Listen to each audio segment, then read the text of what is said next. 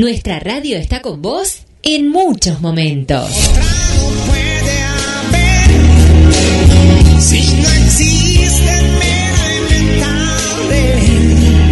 Cuando estás romántico.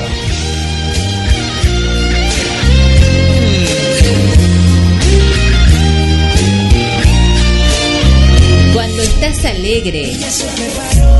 Se puso linda,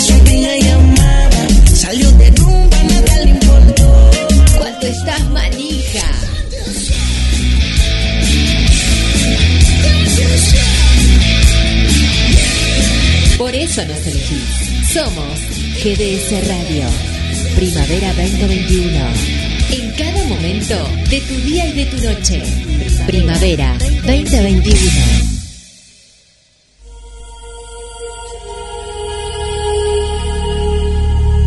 comienza en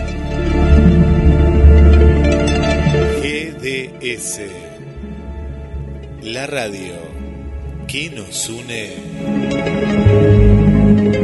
El clásico de todos los martes a la noche.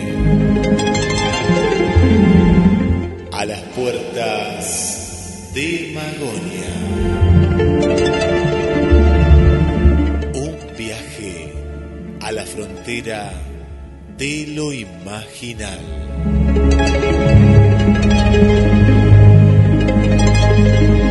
Le damos la bienvenida al conductor del programa, Carlos Matos. Buenas noches, Guillermo. Feliz equinoccio de Libra. Feliz, feliz día de la primavera. Feliz equinoccio, sí, que hoy, pero ¿estás seguro? Porque fue un día espectacular y yo tengo recuerdos de que en la primavera no eran días tan hermosos como el de hoy. Vos sabés que hoy, hoy hablábamos con Nati, hablábamos con mi señora de eso. Los recuerdos que tenemos de, de- de la época de estudiantes es que eh, siempre el día de la primavera, cuando nos juntábamos en Parque Camet, eh, venía la lluvia, nos corría, este, teníamos que levantar el asado, cualquiera de las cosas que estábamos haciendo ahí, el picnic. En algún momento recuerdo que este, nos fuimos ahí a la zona de Casinero porque queríamos buscar algún lugar donde hubiera quincho. Sí, sí, sí. O sea, ya, ya estaba previsto que el día de la primavera en algún momento llovía. Era algo que se sabía que, que pasaba. Y hoy no, hoy tuvimos un día espectacular en general. Parejito, un día, un día parejito. Y es un día en este equinoccio que eh, hay muchos enamorados, desde mis padres que siempre cuentan eh, un sábado a la noche en la fiesta de la primavera se conocieron. Hernán también y, y- y Silvina se conocieron un día de la primavera. Viste que era es un, un- un momento propicio, ¿no? Para el amor. Sí, otros no terminaron sí, sí, muy bien, ¿no? Otros se estrellaron, como, pero bueno, hay otros que siguen, siguen. Pero bueno, es, es la aventura de la vida misma. Vos sabés que mis padres eh, ya no, no están ninguno de los dos, eh, ya fallecieron, pero ellos se casaron un 21 de septiembre de 1964. Qué romántico. Este, recuerdo eso, ¿no? El, el- día, el día de la, de la primavera era el aniversario de casamiento.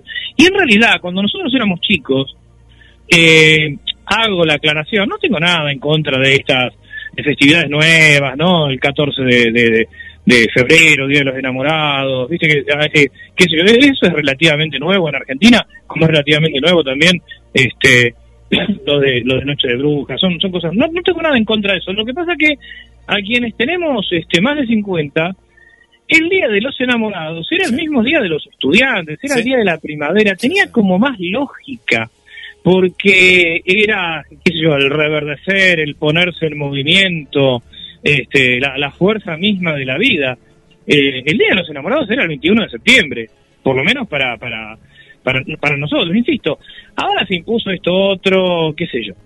Pero 14 de febrero yo no lo consigo incorporar, no no me Te representa cuesta, nada. te cuesta. No, no, no, a mí también, ¿eh? no, no soy de esas personas, viste, que, que, que se dejan llevar por eso, pero sí tenía todo un encanto, ¿no? Como vos contás el, el 21 por ser el Día del Estudiante, por también, eh, eh, por eso hablábamos en otros programas, tiene como una fuerza especial la primavera, y no solo acá, ¿no? En, esta parte del planeta Tierra, sino que también sucede lo mismo allá arriba, ¿no? Eh, cómo, cómo cambia eh, el ánimo de las personas. Y muchos te dicen que es la, la, la primavera es, la estación eh, perfecta, ¿no? Y, a veces. Eh, en- en- no, te quería contar esto porque siempre Sí. eh, cuando hablamos de esto, está Cristina, que está escuchando del otro lado desde Colombia, y dice, eh, a mí me encantaría tener estaciones del año, ¿no? Porque ellos tienen un clima tan parejo en Cali y en gran Sí, parte que no existe, la- no, no hay cambios. eh, De, esa, esa variedad de climas. Pero lo, lo que vos decís es muy cierto. La primavera en el, en el hemisferio norte, que obviamente este, es allá es el 21 de marzo, ¿no? Este, cuando cuando arranca la primavera.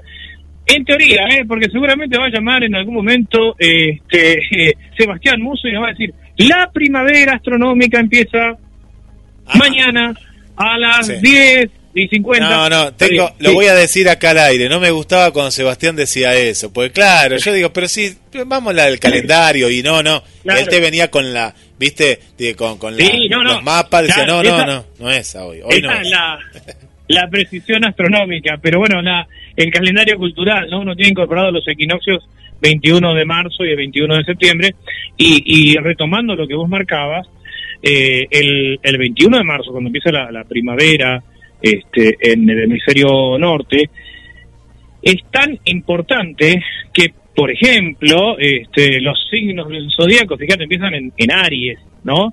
Este, se toma como punto de arranque Aries, este, el signo de, la primavera. La llamada Pascua Florida, la celebración de Pascua, eh, la Pascua eh, judía, la Pascua cristiana, el origen tiene que ver también con este, una con, con estas festividades agrarias que, ten- que- relacionadas con, con la primavera. La primavera es realmente la fiesta de la vida, ¿no? Y entonces uno, insisto, eh, creo que al incorporar estos ritmos circadianos, naturalmente, cuando uno es niño y sobre todo cuando es adolescente, cuando somos adolescentes, nos queda bien claro que el Día de los Enamorados es el 21 de septiembre. Y esto no va en contra de lo que dijimos este de los febreristas, de los 14 febreristas. Bueno, No, está no, bien. Las hormonas Este- están en la primavera. Era como una revolución. Claro. Están en la primavera.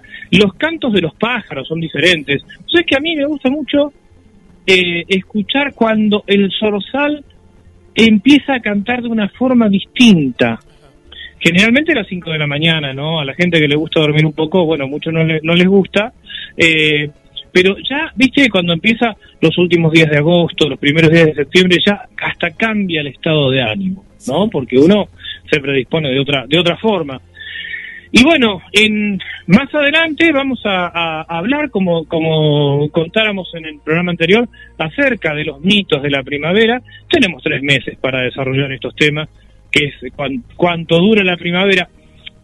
Ahora que me acuerdo, eh, Pedro Massa, nuestro amigo Pedro Massa, Sí. muchas veces dice la primavera, porque acá está el tema de la primavera astronómica, que seguramente este Sebastián nos diría, nos diría, empieza mañana, y Pedro muchas veces dice también por radio, la primavera meteorológica en Mar del Plata empieza el 15 de octubre. Pero bueno, para nosotros es el 21 de septiembre. Uh, sí, pero ah, no, no sabía que era tan, tan adelante. Claro, la meteorológica, pero es cierto por, por, porque todavía tenemos un poquito eh, de. ho- Hoy, hoy te cuento, hoy, hoy tempranito comencé las tareas y, y te digo que de primavera no había nada a la mañana. Yo dije, uy, qué primavera. Sí. Hacía, eh, estaba, marcaba el auto eh, dos grados, uno y medio, después dos grados y después durante el día eh, se hizo, se hizo notar y bueno, eh, fue, Sí, fue un mucho. hermoso, hermoso día. Mucho, mucho frío. ¿Dónde vamos a viajar? ¿En Magonia hay estaciones del año? Me pregunto. En Magoña hay estaciones del año. Acordate que este eh, una de las estaciones que tocamos el año el año pasado fue eh, el, el verano y el invierno verano del hemisferio sur, invierno del hemisferio norte, cuando analizamos el solsticio, Sí. el tema de la Navidad pagana, que lo habíamos hablado en su momento con, con Diego Viegas. Diego Viegas que sacó un libro hace muy poco, lo vamos a entrevistar este dentro de pocos programas para charlar acerca de su nuevo libro, este antropólogo de la conciencia, este abogado y antropólogo transpersonal, amigo nuestro. Vamos a charlar con él acerca de, de su nuevo libro. Hablamos de, ¿te acordás que hablamos de, de- del solsticio? Hablamos eh, también de, de la estrella de Belén. Este, hablamos de un extraño ovni que no nos quedó muy claro, al final parecía ser un dron. Lo recuerdo, lo recuerdo, sí, sí. ¿Te acordás? que andaba por ahí dando vueltas por ahí cerca de, de la estrella de Belén. Bueno, pero da, da, da, da, da, da, esta época, da el clima que se viene para empezar a hacer observaciones de todo tipo. ¿eh? Em, exactamente. Bueno, hoy vamos a, a escuchar la entrevista que hizo eh, nuestra amiga Lorena Sierrata del Café Ufológico Rosario, eh, enorme colaboradora de eh, A las Puertas de Magonia, un viaje a la frontera de lo imaginal. vamos a escuchar la entrevista que le hizo a Dionisio Yanca, este camionero de Bahía Blanca que vivió una experiencia de abducción en el año 1973. Caso polémico, caso recogido en numerosas obras de ufología, tanto eh, locales como internacionales. Caso que despertó enormes controversias, grandes disputas, algunos investigadores sostienen que el caso fue real, otros que no, que fue un fraude. Pero claro, ¿cuál es el parámetro de lo real y de lo fraudulento? Siempre hemos dicho que eh, hay que tener mucho respeto por la experiencia y por la vivencia de la persona. ¿Cómo esta persona decodifique su experiencia al traducirla a un lenguaje eh, propio del contexto cultural en el que se encuentra? Bueno, eso es otra historia. Pero vamos a escuchar que esta, esta entrevista eh, la pueden encontrar también en, en el canal eh, del Café Ufológico Rosario. Pero este, los invitamos a que, a que a quienes no la escucharon que la, que la escuchen y a quienes eh, participaron de aquella entrevista a través del chat, que vuelvan a escucharla, porque vamos a conversar, no hoy, pero sí en otros programas con Lorena Sierrata y con algunos otros eh, investigadores. Lorena dice que ella no es investigadora, dice que es este, difusora. Para mí es investigadora también, ya, se lo, ya lo hemos explicado por qué. Vamos a charlar acerca de los límites éticos en el terreno de la investigación. Eh, porque para investigar casos, muchas veces se, se recurre o se ha recurrido a métodos como la hipnosis. ¿Es legítimo recurrir a la hipnosis? ¿La hipnosis no contamina la investigación? ¿Está bien hacerlo? ¿Cómo juega el consentimiento informado en esto? En algunos otros casos, como en este, se llegó a utilizar el llamado suero, suero de la verdad, ¿no? El empleo de la pentotal.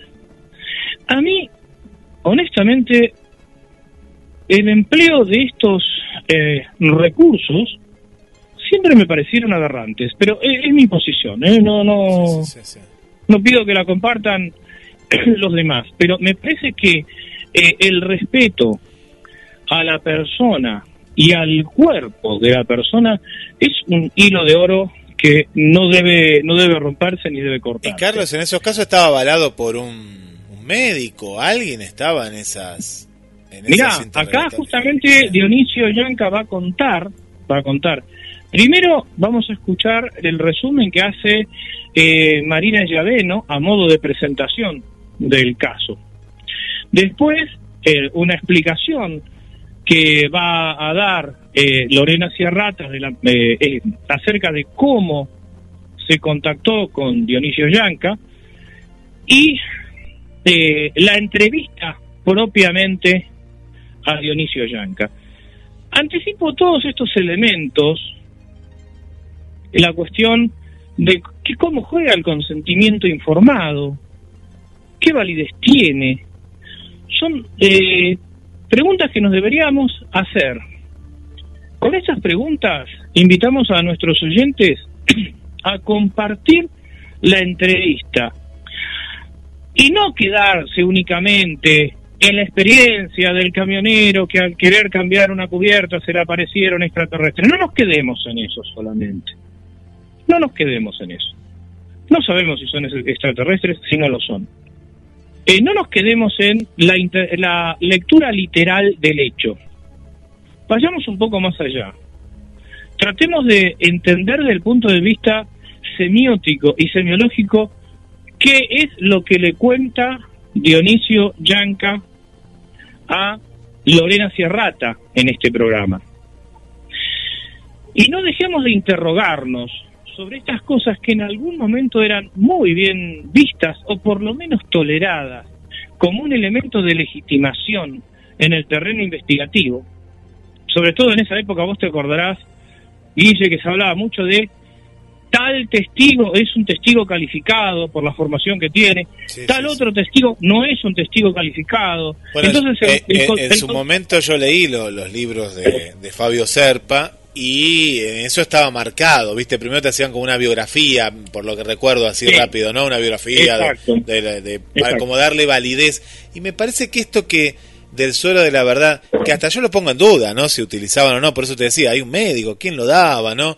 Eh, porque me parece que es medio teatro, ¿no? Para decir, pero mirá que le pusimos el suero de la verdad. Y yo, digo, ¿quién comprobó que se la pusieron? le pusieron ese en, en algún caso pudo haberse dado, pero en, eh, en el en el en este particular en la este. historia que vamos a escuchar hoy en el caso de Inicio Yanka se empleó se empleó y esto trae esto trae consecuencias.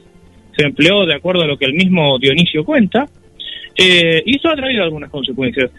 Eh, el programa insisto el programa ha despertado muchas polémicas y nosotros queremos disparar algunas preguntas más. Nos parece que es necesario salir de la espectacularidad y detenernos en la vulnerabilidad del testigo y protagonista en este caso, y de cómo tal vez eh, intereses en cierto modo ajenos, o no tanto, no lo sabemos, este, han avanzado sobre algo que tiene que ver con el terreno de la intimidad y de los derechos humanos. Hablemos de estas cosas. Para la ufología de Villiquen hay otros lugares, este no. Acá nos interesa la defensa de la persona humana, tratar de comprender qué es lo que vivió, pero sobre todo el respeto a la persona. Así que, bueno, Guillermo, vamos a, las vías de comunicación invitamos a que nuestros oyentes, este, nuestras oyentes, no sé, se sirvan un café, una copa de vino, se sienten frente a la radio y escuchen con total detenimiento, teniendo en cuenta estos eh, pequeños horizontes que trazamos para poder este, asimilar toda esta entrevista y abrir la puerta para futuros viajes a Magonia y este, rescatar, pero ya con las preguntas que nos hicimos, algunos valores que parece que la ufología perdió hace bastante tiempo.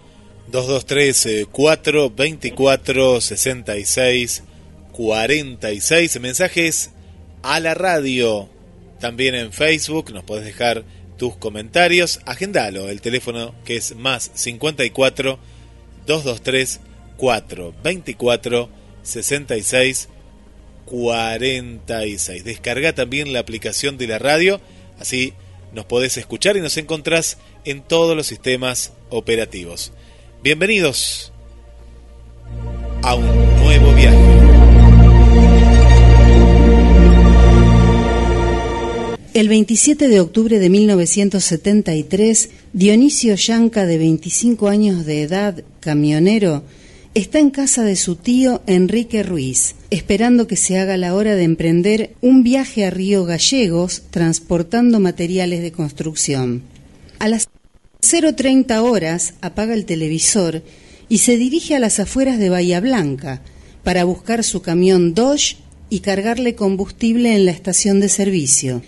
Como había advertido que a uno de sus neumáticos le faltaba aire, a la 1.30 de la madrugada estaciona en la banquina a unos 19 kilómetros y medio de Bahía y se pone a cambiarlo.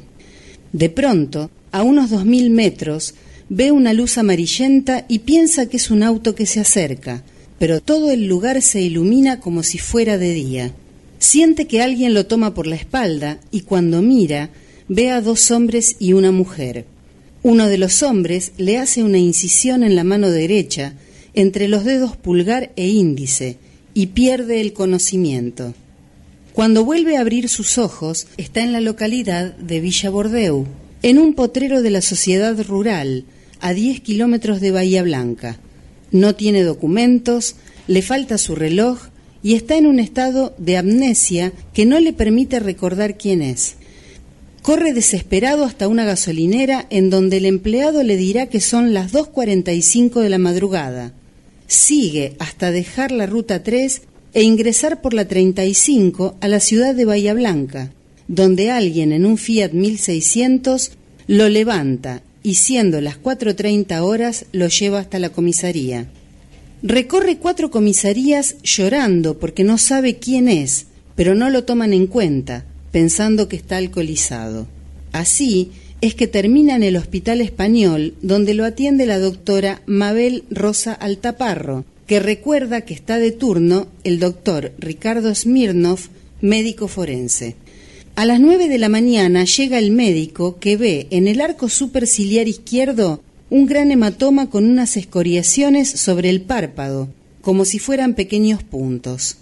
Como no hay cama libre en el hospital español, el doctor Smirnov lo lleva al hospital municipal, a su sala de guardia, para completar las 48 horas de su amnesia. Lo que pide casi en un ruego es que por favor no le toquen la cabeza. Su camión había quedado en la ruta y sus familiares lo estaban buscando. Salía en las noticias de los medios locales la foto de este NN y entonces su tío lo reconoce inmediatamente. El estado de confusión se prolonga hasta el día 29. Tiene pesadillas con seres de otros planetas. Está deprimido, cansado y ante el pedido de los médicos accede al pentotal para tratar de recordar qué le sucedió. Así comenzaría un largo camino de sufrimiento, según sus palabras. Después de 48 años, Dionisio se atrevió a contarle al Café Ufológico Rosario qué le pasó. Buenas noches, buenas noches, gracias a todos por acompañar en esta nueva edición del Café Ufológico Rosario. Edición adelantada, ¿por qué la adelantaba? Simplemente como puse hace unos días atrás, me quemaba tenía la necesidad urgente de, poder compartir con todos ustedes esto que, bueno, costó muchísimo, muchísimo, muchísimo eh, esfuerzo. No voy a contar los detalles porque este programa es muy especial porque tiene varias, varias cuestiones especiales. Una es haber encontrado a Dionisio después de tanto tiempo y que él quisiera contar su verdad. Detrás de esa verdad está su dolor. Por eso fue que decidí ponerle ese, ese título. En este momento, para, para ustedes que están en el chat y están escribiendo, Dionisio está mirando el programa. Dionisio está con su familia mirando el programa. Y acá me quiero detener. Eh, decidimos hacerlo de manera grabado por muchas cuestiones que tienen que ver con la privacidad de Dionisio. Una es, por ejemplo, algo que yo acordé con él y su familia, que no iba a pasar su número de teléfono absolutamente a nadie, ni siquiera podía pasárselo a Carlos, Carlos Yurchuk, porque era un pacto que habíamos eh, arreglado entre nosotros. Eh, segundo, Dionisio, eh, lo que cuenta para él y para lo que lo veamos ahora, se van a dar cuenta que es muy fuerte.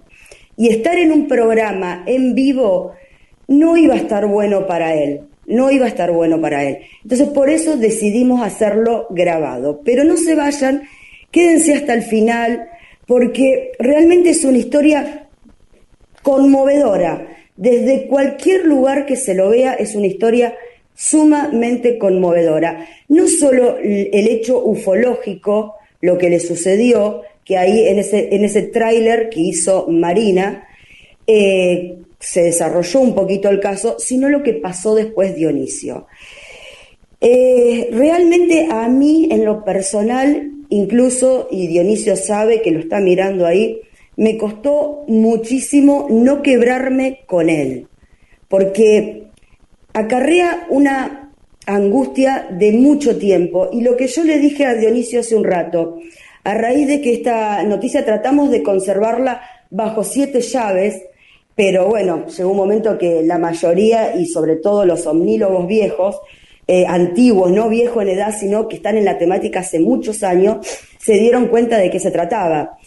Eh, eh, tengo una, una, una, mezcla de, de, de, sentimientos y de sensaciones que ustedes no se dan una idea, porque esto que le decía yo a Dionisio hace un rato, él no creyó nunca eh, por lo menos lo que yo he recibido, la cantidad de mensajes apoyando a Dionisio. Y esto lo quiero recalcar porque Dionisio está ahí, que en este momento está comiendo unas riquísimas empanadas porque recién me mandaron una foto y todo.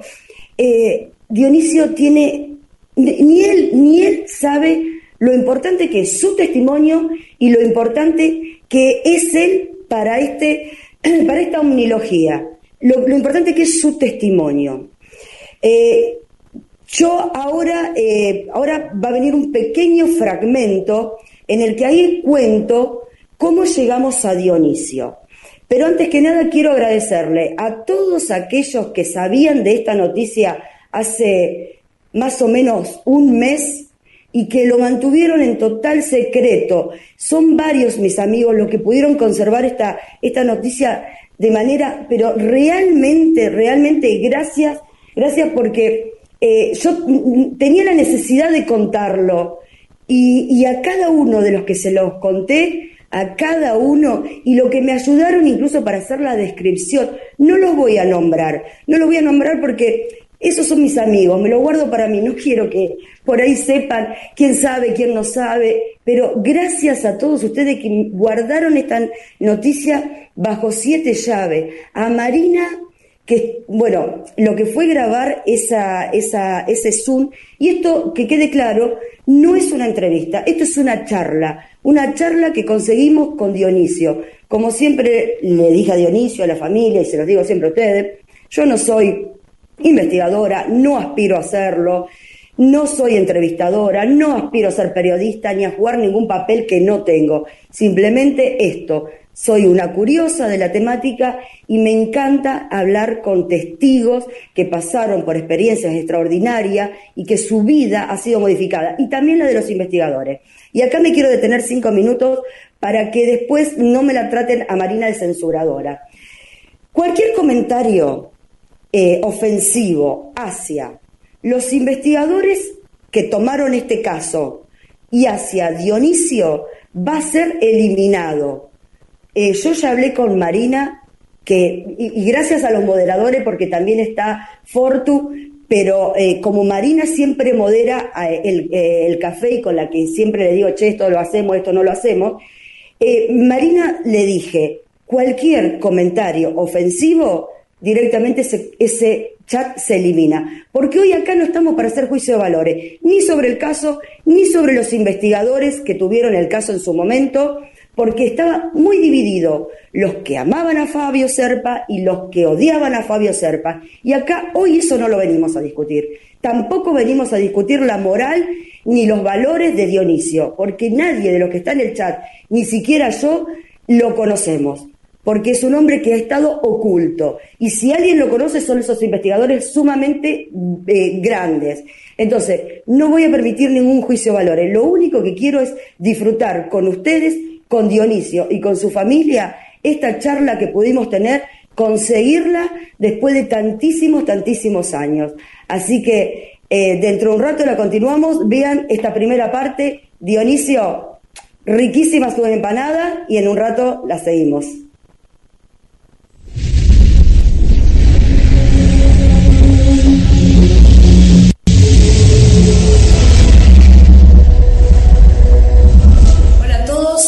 Estamos aquí reunidos porque después de tanto tiempo pudimos dar con Dionisio Yarca, uno de los casos más impactantes, impresionantes de nuestra ufología nacional, que a la vez trascendió la frontera.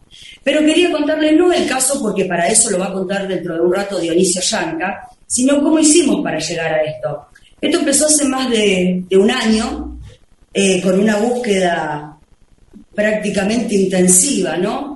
Eh, al principio fue frustrante porque íbamos de un lado para el otro, íbamos de un lado para el otro cuando teníamos un dato que parecía concreto, ese dato se desvanecía, seguíamos buscando. Eh, una de las cosas que en esta búsqueda no pudimos, eh, no nos fue fácil, porque Dionisio, para que sepan ustedes, no maneja redes sociales, o sea que no es que lo encontramos como por ahí pudimos encontrar a otro testigo o a un familiar de algún testigo a través de redes sociales. Acá el, trabajo fue totalmente distinto, por eso hace un año que, venimos buscándolo. Eh, fue frustrante en más de una ocasión porque eh, conseguíamos un dato, que ese dato parecía sumamente concreto, quizás no directo de Dionisio, pero sí de alguien muy allegado, y cuando lo obteníamos hablar eh, con, con esa persona, automáticamente todo se desvanecía. Pero bueno, no bajamos los brazos. Ustedes todos saben que cuando yo hago una búsqueda de algún testigo, la que a mí me ayuda siempre es Marina Llaveno, que está acá. El tema es que ninguna de las dos encontrábamos pistas seguras o certeras que nos llevaran a, poder dar con el paradero de, Dionisio. Sobre todo porque eh, no vamos a revelar el lugar donde vive Dionisio, pero él se ha mudado muchas veces. Entonces era todo mucho más difícil. Hace aproximadamente dos meses nunca interrumpimos la, búsqueda.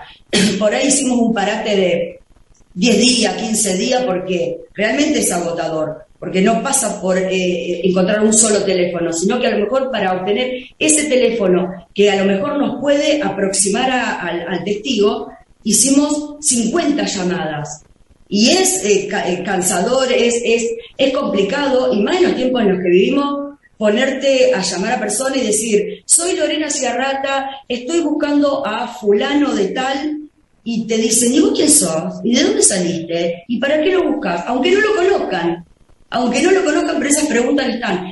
Entonces vos tenés que explicarle de qué se trata, de qué se trata la búsqueda, qué es lo que hacemos. A, eh, personas que de esa manera hay personas que hoy siguen al café ecológico también, porque se interesan por el tema, entonces uno le termina eh, compartiendo los enlaces de, las redes que nosotros tenemos, bueno, pero es cansador. Hace más o menos dos meses atrás viene, eh, me llama Néstor, Néstor Berlanda, que le habían hecho una entrevista en, el sur eh, y que había podido tener un contacto con el último periodista que pudo hacerle una nota a Dionisio, que fue en el 2013, de manera sorpresiva, porque prácticamente este periodista se entera dónde estaba trabajando en ese momento y lo aborda en su trabajo.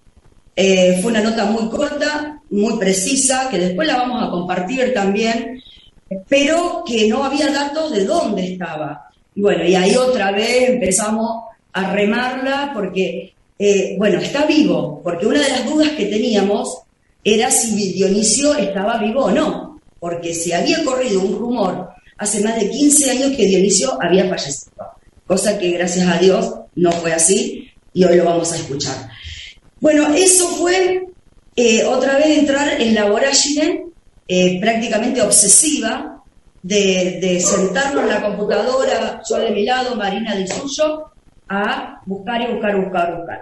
Hasta que, bueno, ¿cómo llegamos a Dionisio? Mm, encuentro un dato, Giaveno, Marina Giaveno, ustedes la conocen, ya saben quién es, la voz del café, es la que hace los trailers, es la que hace el trabajo fino para que las cosas salgan lo más prolija posible, porque en realidad toda esa parte técnica la hace ella. Eh, es la que manda los informes a otras radios, a otro, lo que mandamos a España, lo que mandamos a la radio de Carlos Matos, acá en Mar del Plata. Bueno, ella es la que hace todo eso. Y encuentro un dato, un dato pequeño pero preciso. Bueno, ese dato fue contundente para poder dar con Dionisio. Obviamente que no voy a contar con exactitud ni cuál es el dato ni cómo vino el procedimiento después, porque por ahí, por ahí son detalles que lo guardamos porque también es para preservar la identidad de Dionisio, porque ellos sabemos que después que salga esto, lo van a buscar y algo que Dionisio y la familia me pidió encarecidamente es que no pasemos ni el teléfono de él ni el teléfono de nadie de su entorno. Es algo que vamos a respetar a rajatabla. Y para que ustedes se queden tranquilos, ni Marina tiene los teléfonos. O sea, para cualquier cosa que pase, desligar a cualquier persona de, mi entorno, ni Marina tiene el teléfono. O sea, lo tengo yo y yo estoy pasando el, enlace para luego hacer la, la grabación que vamos a hacer. Ese dato que encuentra Marina fue contundente, pero para poder corroborar ese dato teníamos que esperar varios días. Bueno, dejamos pasar unos días, ansiedad pura, porque la verdad que estábamos en un estado de ansiedad tremendo, y ese dato nos llevó a una persona y, bueno, creo que ahí el café llega a la hora exacta, en el momento indicado. ¿Vieron como, como dice ese dicho? Era golpear la puerta a la hora que había que, que, golpearla. Como en Navidad a las 12 de la noche, bueno, es Navidad a las 12 de la noche. Así fue como ese dato nos llegó directamente de una u otra manera, que para no dar tanto detalle, nos llevó Dionisio. Cuando consigo el teléfono de Dionisio, era un lunes, en el medio de mi despiole laboral, marco y me atiende Dionisio Yanca. Bueno, de ahí en más, hasta este momento, que esto va a grabarse ahora en minutos la charla con él, hasta este momento fue un estado de éxtasis total porque de ahí en mayo empecé a hablar prácticamente todos los días con él. Me contó muchas cosas que no las voy a contar yo, las va a contar él. Y no solo lo, espectacular de la experiencia ufológica, que es por ahí lo que nos convoca a todos, sino lo que pasó después. Lo que pasó después eh, no fue nada agradable. O sea, Dionisio la pasó muy mal y una de las cosas que queremos como, como, anfitriones del Café Ecológico Rosario es un poco reivindicar su historia, su, experiencia. Eh, automáticamente empatizamos con Dionisio. De entrada le dije lo que le digo a todo el mundo y lo que digo cada vez que me presento a través de cualquier plataforma. No soy investigadora, no soy eh, eh, periodista, entrevistadora, nada soy una curiosa en la temática y que la historia de él me fascinó desde el día que la conocí y que hicimos lo imposible para encontrarla. ¿Por qué contamos esto? Para que vean que, sobre todo porque a veces, muchas veces me llaman y dicen, ¿por qué no haces un programa una vez a la semana o cada 15 días? No es tan fácil. Hacer un programa implica esto, un año buscando a un testigo, muchos días eh, convencerlo, no convencerlo, que él sienta se sienta seguro para poder hablar. Entonces, cada vez que hacemos un programa, lleva mucho tiempo, mucho tiempo armarlo. Por eso no hacemos programa toda la semana como a veces nos piden. Y sobre todo, decir que nosotros no tenemos nada de especial. Al contrario, nosotros lo que hacemos es remar dulce de leche. Buscamos y buscamos y buscamos. Un dato que, que puede servirles también, a veces terminamos hablando hasta con el plomero del barrio donde a lo mejor vive tal testigo. ¿Por qué? Porque cualquier, cualquier dato, por mínimo o tonto que parezca, nos puede llevar a lo que estamos buscando. Por eso estamos contándoles esto, cómo fue que pudimos dar con Dionisio Yanca, donde él prácticamente hace casi 40 años que de motos propios no cuenta, porque después que pasó lo que le pasó, estuvo unos años involucrado, por ahí contando, pero después se alejó totalmente, que todo eso lo va a contar Dionisio dentro de un rato. Y bueno, ahora, eh, porque él quiere y la familia lo apoya, va a contar esta historia. Pero así de complejo, así de, de raro y así de hermoso también es encontrar a un testigo. Así que bueno, lo que viene ahora es disfrutar a Dionisio. Gracias. ¿Cómo estás? Muy bien.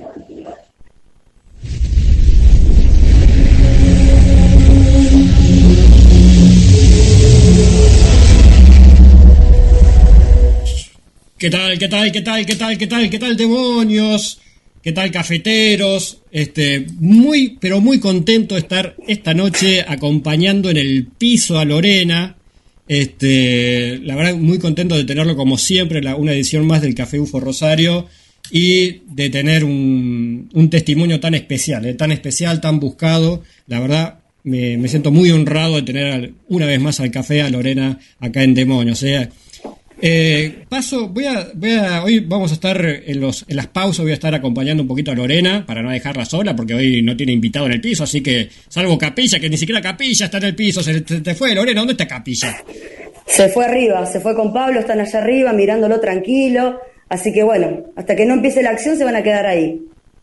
Bueno, voy a pasar, no, no, no voy a leer los mensajes porque hay millones de mensajes, además hay un montón de gente conectada, más de 100 personas conectadas, buenísimo, les agradezco a todos que estén acompañando este directo tan, tan, tan especial.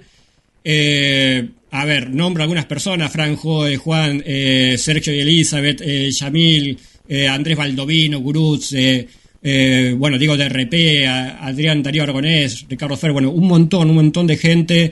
Eh, a ver, salteo, salteo. A ver, 407 Channel, también que hace poco te hizo una nota, ¿no, Lore? Ahí en 407 Channel. Sí. Y un segundito. Un abrazo inmenso a la mamá de Mariano, a Susana, que me acaba de mandar un mensaje copadísima, Susana, que no debe ser Garbarino su apellido, pero eh, es la mamá de, Mariano Garbarino. Y de paso, suscríbanse al canal 407 Channel, porque la verdad que lo que está haciendo Mariano, a mí en lo personal, me copa un montón. La veo también ahí a Mariana Llaveno que está moderando. Reitero lo que dijo Lorena. La, la idea de este directo, eso lo estábamos charlando con Lorena antes de empezar, la idea de este directo es simplemente escucharlo a Dionisio, ¿eh? escucharlo a Dionisio. Hoy no se va a ver, no se va a hablar del caso, no vamos a hacer un análisis del caso, ni un juicio de valor del caso, ni de los investigadores, ni, ni, ni obviamente de, ni siquiera de Dionisio. Así que es solamente hoy escucharlo a Dionisio y es un testimonio muy esperado que realmente va a decir cosas muy, muy interesantes, algunas muy fuertes, así que estén atentos, ¿eh? eh bueno, Sergio Ardile, Patricia Pat, Gladys Espinosa, bueno, un montón de gente, un montón, montón de gente conocida, lo, lo, vi a Pepe Pacheco, a Luis Pacheco también por ahí, a Néstor Berlanda, por supuesto, eh, Luis Acosta, Alberto Brunetti, Juan Acevedo, eh, Gladys Espinosa, están, están todos, están todos, Pablo Daniel Bancrao, por supuesto, eh, Soto Roland también ahí presente, eh, Perro Loco, ¿Quién más anda por ahí? Bueno, un, un montón. Marcelo Metalla, por supuesto. Alberto Yacenza, eh, Luis Pacheco. Creo que también lo vi a Adriana Ferreira. Ahora, ahora no la veo justo ahora, pero vi por ahí eh, a, a, Adriana Ferreira, Marcos Marcos, también presente Carlos Grillo. Bueno, gracias a Saberchev, Kinshio Shiro desde Japón. Eh, ¿Quién más anda por ahí? A ver, Alejandro Agostinelli. Eh, doble agenda, Juan Carlos Cabeza también presenta, Fernanda Jordán. Bueno, gracias a. Andrea, sí. Andrea Arguello, Leito eh, Ana Sol, Cari López, Checo, eh, bueno, Pablo Jiménez, sí, cuánta gente linda. Esteban Lingeri, de Blanca. Eh, Esteban, sí, Esteban. Y ahora, ahora voy a decir algo de Esteban. Eh, una, una de las cosas que, que me motivaba y me desmotivaba porque era ese vaivén de emociones, era un rumor que eh, decía que Dionisio había fallecido aproximadamente hace 15 a 20 años, ¿no? Y de dónde había salido ese rumor nadie sabía, pero era un rumor bastante instalado. De hecho, eh, ustedes escucharon cómo nosotros llegamos a, a, a, poder dar con Dionisio. Dionisio, les vuelvo a reiterar esto, no los busquen en las redes sociales porque no van a encontrar absolutamente a nadie, ni a él ni a nadie de la familia con el nombre eh, que pueda identificar a Yanka. Pero uno de los datos era, eh, bueno, digo un segundito, los chicos que me están mandando eh, WhatsApp, estoy haciendo el vivo por el teléfono, así que no los puedo abrir. Uno de los datos era que Dionisio había fallecido. Pero igualmente seguíamos con Marina ahí metiendo, metiendo, metiendo. ¿Y qué pasó hoy a la mañana gracias a Esteban Lingeri? Y esto lo quiero recalcar. Me llama Esteban, bueno, saludándome eh, eh, por, el, por, el, por el directo de hoy, y empezamos a hablar de esto de, de, de, que parecía que Dionisio se decía que estaba fallecido y me dice, tengo algo, y que ahora Carlos lo va a mostrar. Un acta de función de un Dionisio Yanca. Fíjense, es un acta de verdad. Está firmado, sellado. Esto es calentito, chicos. Esto es, era eh, ¿de dónde salió este rumor? Este rumor salió de acá, con la diferencia que este Dionisio es con Y. Por suerte no es el Dionisio que está comiendo empanadas ahí con, con su sobrina y su familia, exactamente ahí donde lo está remarcando Carlos, pero de ahí salió el rumor que Dionisio Yanca había fallecido. Fíjense cómo eh, a veces, obviamente, cuando uno dice Dionisio Yanca, no te estoy diciendo Dionisio Yanca con dos L o con Y. Y como un rumor va siguiendo. Bueno, pero a pesar de eso, algo que, que, hicimos es no bajar los brazos. No bajar los brazos. Y, y en algún momento voy a contar las anécdotas que vivimos con Giaveno para encontrar un testigo, porque es comiquísimo, porque a veces terminando, terminamos hablando hasta con el almacenero de un barrio donde nosotros creíamos que vivía. Y otra cosa que ahora voy a contarles, que van a ver, ahora van a, van a empezar a escuchar el testimonio directo de Dionisio. Eh, van a ver que está, hay partes que están eh, eh, editadas. No hay nada del relato de Dionisio que esté editado, pero hay dos cosas que sí sacamos. Una es, eh, tres cosas en realidad. Una es en un momento donde Dionisio se quiebra eh, y bueno, tampoco era necesario pasar esa angustia en un programa, porque ya sabemos y ya se van a dar cuenta la angustia que él acarrea. Dionisio, ponete contento porque no sabes cómo te bancamos. Eh, otra es que algo que, pactamos es no decir el lugar donde vive. Dionisio en la charla lo dice y entonces esa parte la cortamos. Y la conexión, eh, que algunos eh, por ahí eh, decían que a lo mejor no se escuchaba, hola Gonzalo, no se escuchaba bien o que había como eco, interrupciones. Lo grabamos en un Zoom de la manera que pudimos y a veces las conexiones no eran muy buenas. Entonces, por ejemplo, yo le hacía a lo mejor una pregunta como no, no llegaba, no se escuchaba, a lo mejor repetía tres o cuatro veces la misma pregunta, eh, y entonces para evitar escuchar tres o cuatro veces la misma palabra, lo cortamos y lo resumimos en una sola pregunta. Pero después el relato es en crudo, no editamos ninguna, ni un punto ni una coma. Y lo que quisimos hacer hoy eh, o lo que hicimos ese día en el Zoom, es simplemente escuchar lo que él podía contar. Esto no termina acá y ustedes saben que esto no va a terminar acá, pero sí es el principio, por lo menos para que Dionisio pueda empezar a desahogarse. Y esta remera que yo hoy tengo puesta, que dice no está mal volver a empezar, me la puse en función eh, eh, por el caso de Dionisio, porque me parece que esta es una manera de reivindicar lo que sucedió o lo que vivió Dionisio Yanca. Carlitos, tuyo. Pasemos, si te parece bien, a la primera parte del testimonio de Dionisio. Perfecto.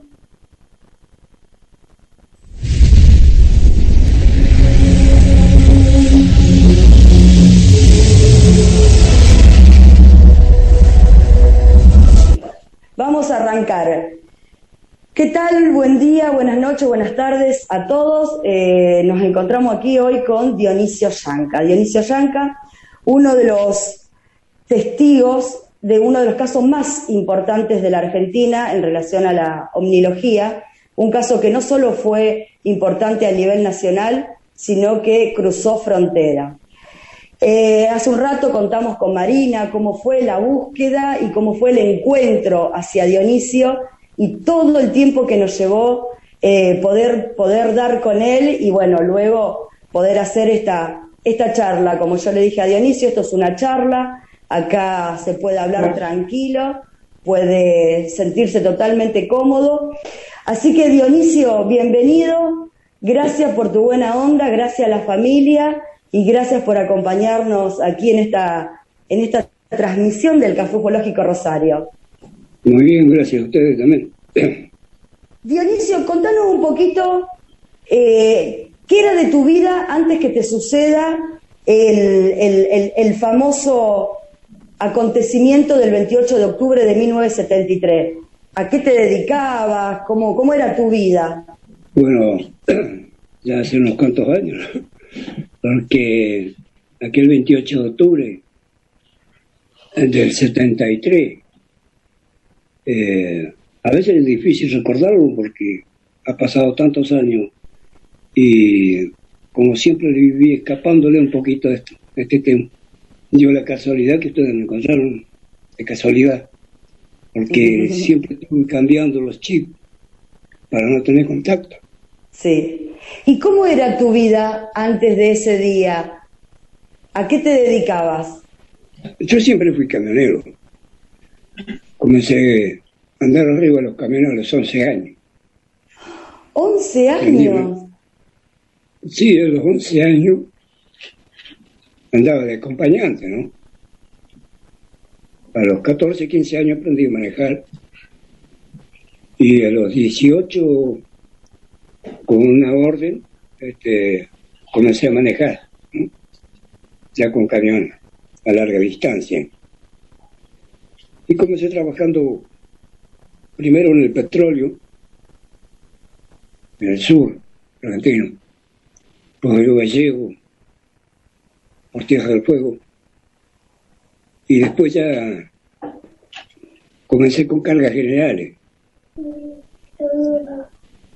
Aquel, aquel día 28 de octubre, estaba en Bahía Blanca, había cargado, dos días antes había cargado el camión ya para salir para Santa Cruz. Eh, estaba en la casa un tío mío. Tenía una, una primita que era muy pegota a mí. Entonces esperé que tarde en la noche que se volviera para salir.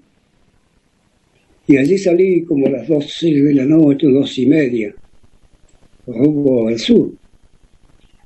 A veces este, los camiones funcionan mejor de noche que de día. No sé si sabía eso, ¿no? No. Eh, claro, los motores de la ULA trabajan más, más aliviados. Por el fresquito de la noche. Claro, la noche, el, el- la noche, al no haber esa calor inmensa, los motores trabajan mejor. Entonces salí a esa hora, rumbo al sur, y habré hecho unos 15 kilómetros de Bahía Blanca. 15, 20 kilómetros. Y sentí que tenía una, una cubierta floja. Y paré en la banquina. Paré en la banquina, comencé a... ¿Qué ruta era, Dionisio? ¿Cómo? ¿Qué ruta, qué ruta, era? Ruta la 3. ruta 3, que va al sur.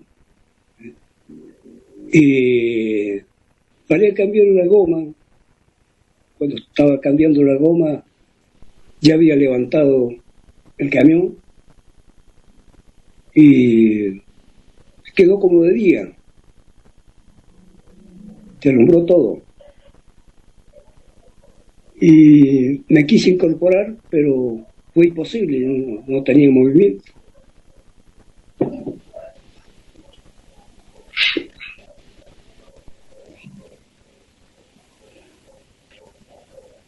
Tranquilo.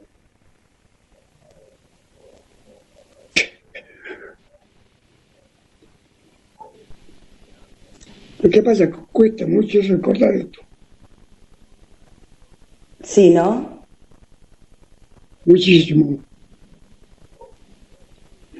Al no tener movimiento, lo único que hice mirar hacia atrás y tenía tres personas atrás mío. Dos hombres y una mujer. Cuando alguien tomó como de la solapa, pero no, no había fuerza porque yo no tenía, no tenía movimiento ninguno.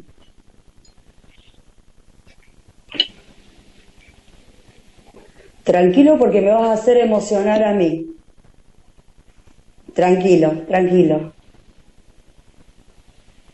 Al no tener movimiento, vi esa tremenda luz que estaba suspendida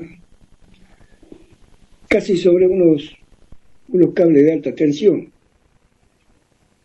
Y había algo que colgaba sobre la línea de alta tensión y otro cable que caía sobre el agua, porque había una laguna ahí.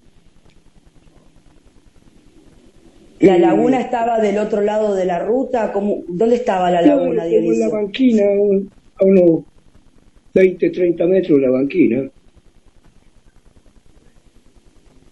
Y sentí que me tomaron del cuello y me levantaron como si hubiese sido una pluma. ¿no? Y al momento estábamos los cuatro suspendidos en el aire. Y después no supe lo que me pasó, porque me tomaron de la mano izquierda y me pegaron un pinchazo sobre la mano izquierda ahí con una máquina y perdí conocimiento todo. No supe qué pasó. ¿Te, acordás cómo eran esos seres? Como para describirlo, cómo eran, qué forma tenían. Era enorme. Era como, como muchas veces los pintan hasta en los dibujos animados, ¿no? Ovalado, muy grande. Y después eh, no supe qué pasó, porque lo del resto de las cosas que se supieron fue a través de hipnosis y la pentotán. Claro, ahora, va- ahora vamos a ir a ese lugar. Después que pasó el tiempo, yo no aparecí donde estaba el camión. Aparecía a 15 kilómetros. Apareciste vos solo a aparecí 15 En kilómetros. Villa Bordeo. Ahí en Villa Bordeo. No se sabe cómo aparecí yo ahí.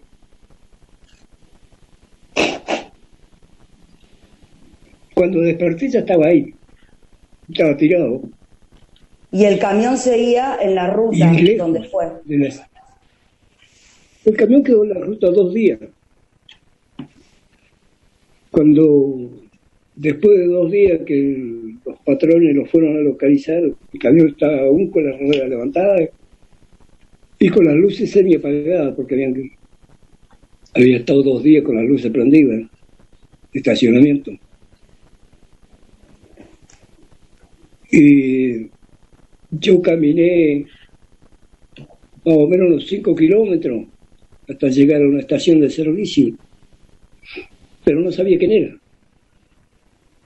No tenía documento, no tenía dinero, no tenía reloj, no tenía nada. Perfecto. Y cuando apareces en no Villa por la Bordeo, ruta, sino por fuera de la ruta. Y cuando llegás a Villa Aparecí en Villa. ¿Cómo? que cuando vos apareces en Villa Bordeo, ¿cómo estabas vos? ¿Cómo era tu condición? ¿En qué- qué- ¿Cómo llegaste ahí? Es lo que nunca supe. Aparentemente me dejaron ahí. Eh, en un descampado. Y seguí las luces de la ciudad hasta llegar a una estación de servicio. Y en la estación de servicio, tal vez un- alguien de los automovilistas que andaban, que está, pasaron por la estación de servicio, me llevaron hasta el hospital. pero al no saber quién era, que no tenía documento, estaba con estaba con persona desconocida, que, ¿cómo que le llama? ¿Cómo que se le dice? Como un NN. Como NN. Y entonces llamaron a la televisión de Bahía y comenzaron a pasar la imagen para que alguien nos reconocía. Y me vieron por el noticiero en la casa de mi tío. Y ellos enseguida llamaron al hospital y me dijeron quién era y que yo había salido en el camión, pero no se sabía nada del camión. Entonces, como estaba en estado de amnesia total, fue un problemón, porque, bueno, la suerte que lo reconocieron a mis tíos y me fueron a ver y dijeron quién era. Y entonces, al otro día, estaba internado en el hospital sin saber quién era ni nada, no, no tenía ni idea. apareció Fabio Serpa. Te pregunto esto, Dionisio. Eh, eh, Cuando vos te, la- o sea, cuando a vos la televisión del, del- de la ciudad, de la comunidad donde estabas vos, da tu imagen, viene tu tío, te rescata, te dice, bueno, es Dionisio Yanca, mi, mi sobrino. Eh, eh, ¿qué, se, ¿Qué se contaba ahí? ¿O vos automáticamente pudiste ya contar esto que te había pasado de la luz y los tres seres? ¿Vos contaste eso en el hospital? de la luz y de los, me acordaba de los tres seres de la luz, pero no me recordaba del camión. Claro. Entonces, a través de mi tío que dijo que yo andaba con, con el camión, que había, había salido cargado con material de construcción, yo llevaba material de construcción para Santa Cruz. Y así fue que, que los dos días más o menos apareció Fabio Serpa con una junta médica. O sea que enseguida Eh, se trascendió tu noticia y ahí es donde Fabio Serpa la escucha y viene hacia donde estabas vos. Claro, viajó a Bahía Blanca y allí con una junta médica, unos cinco médicos, uno, eh, que me recuerdo de dos de ellos, que era el doctor Mata y el doctor Snow. Después Sí. los otros doctores, sé que era uno de Mar del Plata, de La Plata, que era profesor de la universidad, que no me recuerdo el nombre, ya me he olvidado tantos años me olvidé. Y después dos médicos más, un médico que nació en la Inoxio. Y, ¿Ya te habían dado el alta? Ahí ya te dan el alta a vos del hospital, ya te volvés a tu casa. No, no, no estuve ahí porque tenía el problema, problema que, que me perdía. Aparte se me cerraba la mano, no podía abrir la mano. O sea, dos o tres días que no, había forma de abrir las manos. No sé si sería a través de ese pinchazo que me colocaron. Después la vista. En la vista también tuve un pinchazo sobre el párpado. Y ahí fue donde yo me perdí cuando me colocaron eso acá. No supe más nada. Claro. Entonces cuando estos médicos comenzaron, me sacaron del hospital, pero me llevaron a un consultorio del doctor Mata. Y allí durante 15 o 20 días comenzaron a hacer una hipnosis y colocarme la droga de la verdad, que se llaman, ¿no? El Pentotal. suero de la verdad. El suero de la verdad. Eh, y ahí comenzaron a saber qué era lo que me había pasado. Y según la hipnosis, según la pentotal, todo eso que se me hizo, estuve alrededor de 45 minutos dentro de la nave.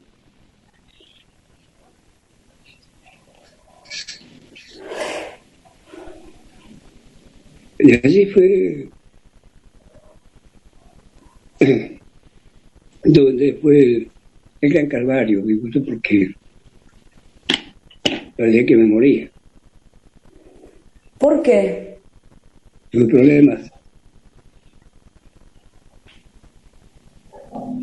Tenía problemas de caída de piel. ¿Eso después de la colocación del suero de la verdad? ¿Sí? ¿Cómo? Eso, eso, de, la, escuché. de la- eso de la caída de la piel, eh, ¿tuvo que ver a- después del suero de la verdad? Bueno, según ellos, eh, tenía radioactividad. Según los médicos, ¿no? Sí. Entonces tenía un porcentaje de radioactividad que eso me hacía caer la piel como escama de pescado.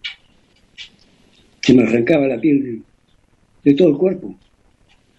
¿A partir de qué Eh, día te empezó a pasar eso de la caída de la piel?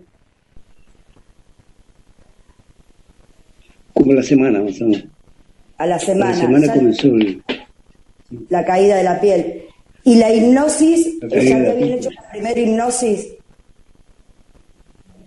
Sí, sí, yo me había hecho, sí. Yo comenzaba a hacer mi hipnosis y el hipnosis y colocarme el suero de la verdad cada tres días más o menos.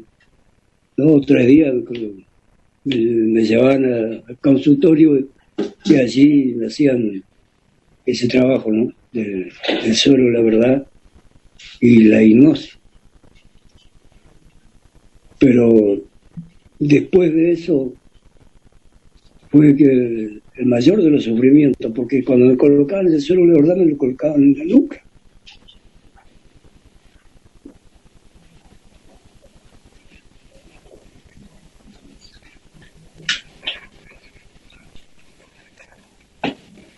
Toma un poquito de agua, decirle a la luz que te traiga un poquito de agua, no hay, no hay problema. Ahí el sufrimiento más grande.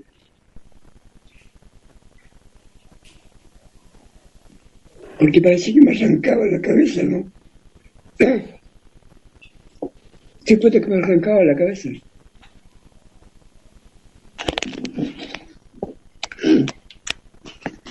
Y ahí fue donde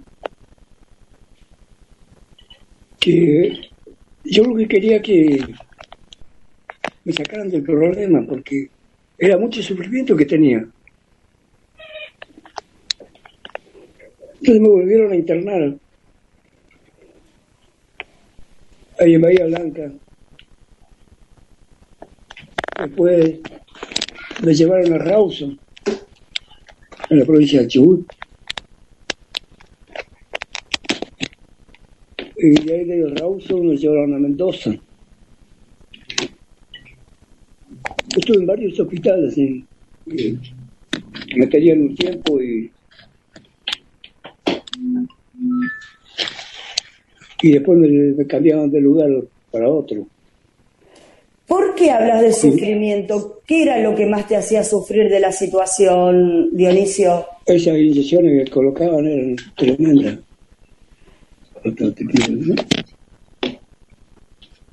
Esas inyecciones que colocaban, eh, hacía cuenta que me sacaban la cabeza rodando por el piso. Era impresionante. ¿Y en ningún momento vos le dijiste que pararan con esas inyecciones? ¿Vos no le decías basta? Sí, o se- Sí, le decía que ya era demasiado el dolor que me daba. Entonces volvían cada tres días, cuatro días, otra vez a hacerme el mismo trabajo, otra vez. Qué sé yo, ahí fue tremendo, ¿no? Porque no sabía qué hacer. Yo lo que quería yo estar bien. Cuando los patrones fueron a buscar el camión y lo encontraron ahí, al poquito tiempo lo vendieron el camión. Creo que se lo llevaron a Estados Unidos. Digo, porque nunca más se supo del camión. ¿Nunca más se supo de nada del camión? No, no, no, nunca. Y los patrones no me dijeron nunca más nada. Porque yo pasé casi dos años y medio internado en distintos lugares. Porque tenía el grave problema que comencé a sufrir de amnesia. Después que se me dio la alta, todo eso, que me fui para mi casa, comenzaba el tiempo que me agarraba la amnesia y aparecía los un mes, dos meses en cualquier otro lugar del país sin saber cómo había llegado. La Y amnesia, volví a la, internado la amnesia, eh, ¿qué crees que te la produjo? Eh, ¿El episodio con el encuentro de estos seres o lo que vino Así después? No, según dice que por, por ese problema que comenzó, ¿Quién- comencé a quién? sufrir de amnesia. ¿Quién te lo dijo eso? ¿Quién te aseguró eso? El doctor Mata. El doctor Mata, que era del equipo de Fabio. Sí, yo creo que, no creo que esté vivo ya ese hombre, porque ya era bastante mayor cuando yo, yo tenía 28 años, 29, Ujú. en ese entonces. No sé si, si alguno No, no. de ellos aún está con vida. No, porque no, no, no. Yo nunca más volví a tener contacto.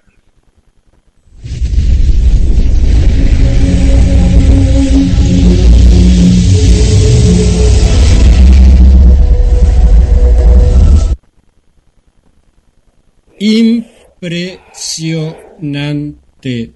Eh, les cuento que yo, bueno, ya es, la tercera vez que, escucho este, este, esta grabación, porque bueno, tuve que también hacer unos cortes, hacer una edición para, el directo de hoy, y no me deja de sorprender. O sea, lo escucho y, se me pone la piel de gallina. O sea, es, es increíble lo que cuenta.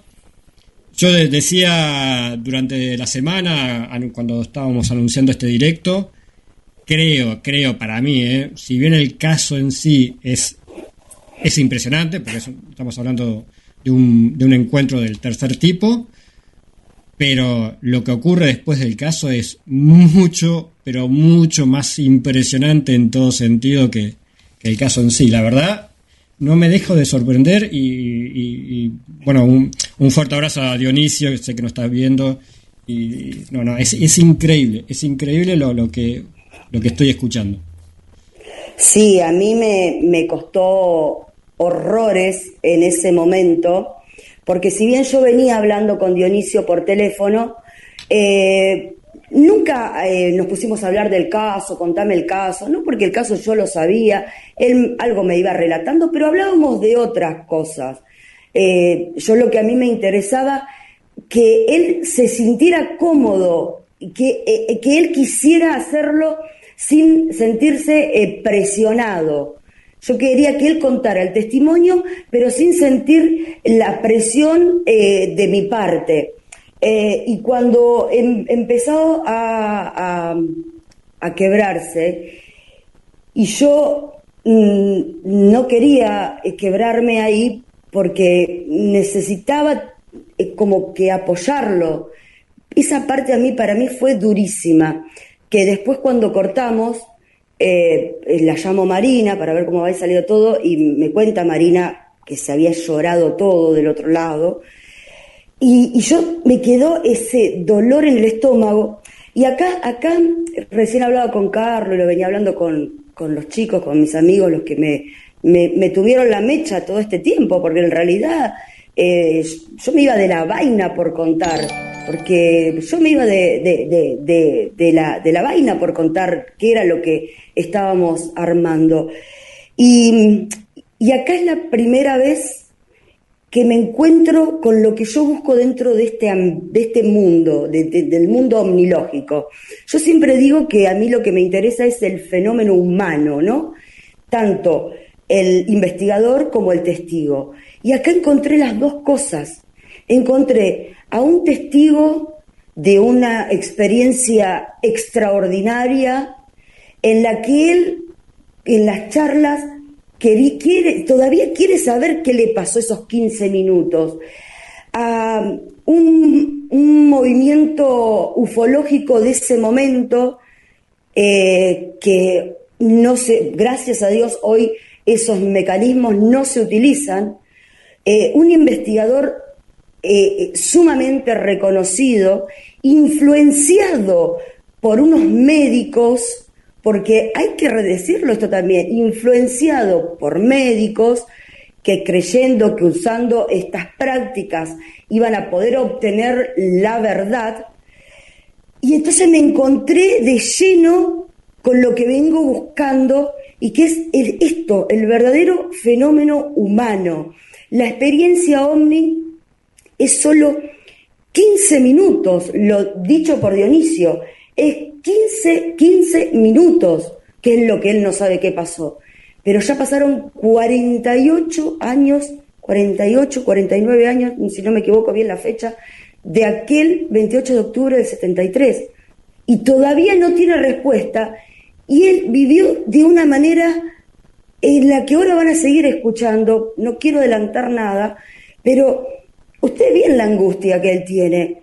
Eh, fue fuerte, por lo menos para mí, que, o sea, yo hace poco que estoy de lleno o cada vez más de lleno en este, en este, en este ambiente ufológico.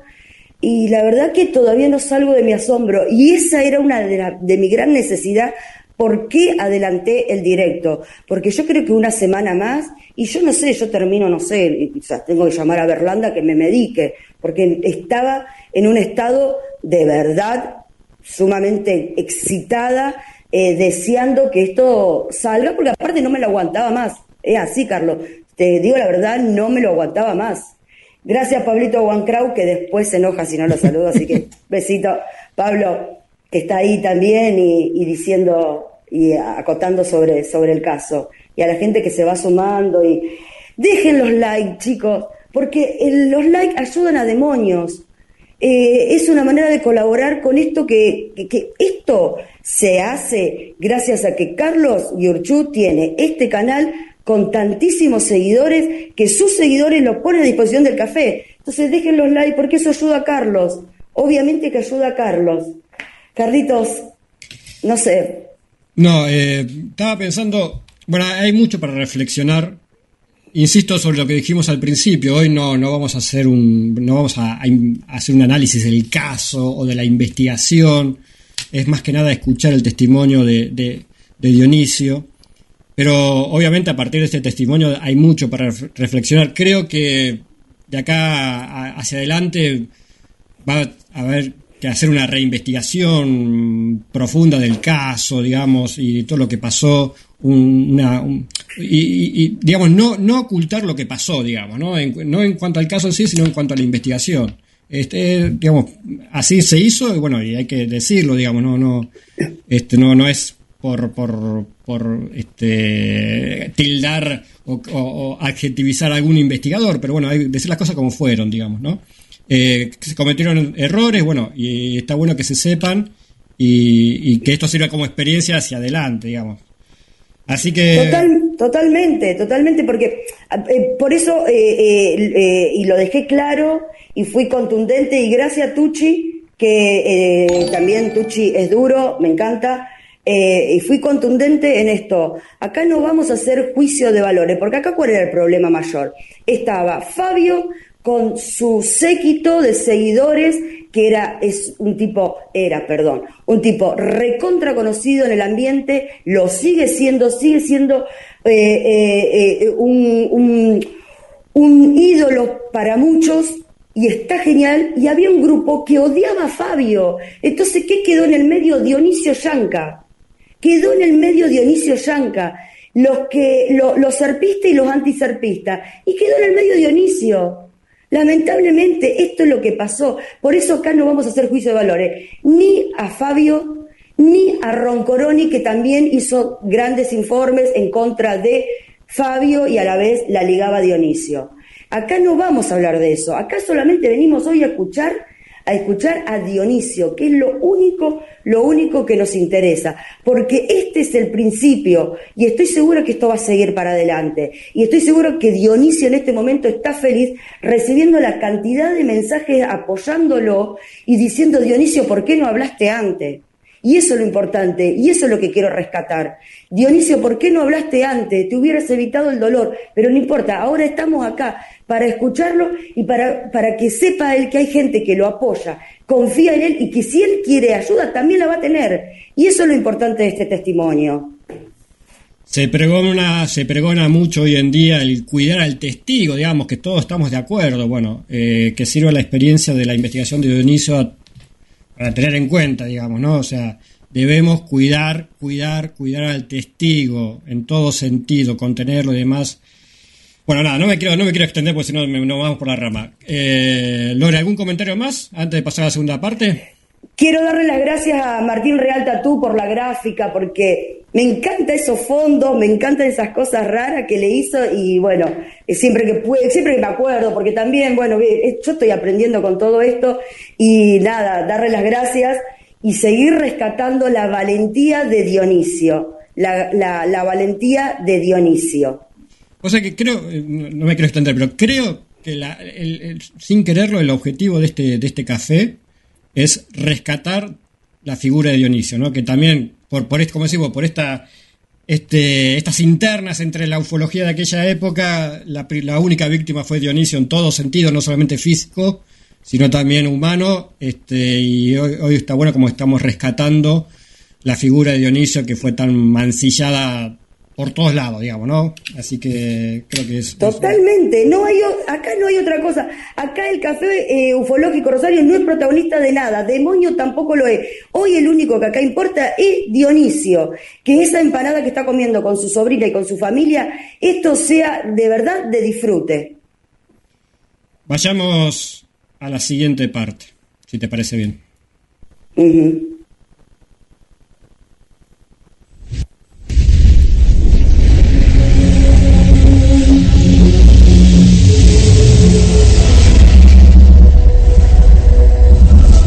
Cada tres días eh, el, Fabio y el equipo te buscaban para hacerte la, hipnosis. ¿Qué recordás de esas hipnosis? ¿Cómo eran? O sea, ¿vos hablabas o eh, ellos te iban relatando algo para que vos entendieras el suceso? ¿Cómo era esa hipnosis? ¿Te acordás? Bueno, a mí muy poco, porque o que ellos querían querían averiguar qué me pasó durante 15 minutos que la mente está en blanco. Nunca se supo. Y si lo supieron, nunca me lo dijeron. En realidad. Porque quizá ellos lo sacaron qué es lo que, qué es lo que había pasado, pero a mí siempre lo dijeron, porque yo después hablé con un médico amigo y este médico amigo fue a averiguar con el doctor Mata. Y dice que fue imposible sacar esos 15 minutos. Pero vos subiste una nave. Vos, vos recordaste que después que te levantan de acá, como vos decís, subiste una nave. ¿Eso lo recordaste en la hipnosis o eso fue un recuerdo antes? No, yo recuerdo hasta que me subieron a esa, a esa máquina yo recuerdo está ahí. Pero una vez que estuve dentro yo no recuerdo más nada. Todo lo que, he sabido, sí, lo he sabido a través de la pentatal y la hipnosis. Porque, y que me han dado a conocer así. Porque ellos mismos dijeron que, según todo este eh, trabajo que me hicieron, tuve 45 minutos yo dentro de la mente. Pero hay un intermedio de 15 minutos que la mente está en blanco y a la velocidad que andan ellos, anda a saber dónde estuvo.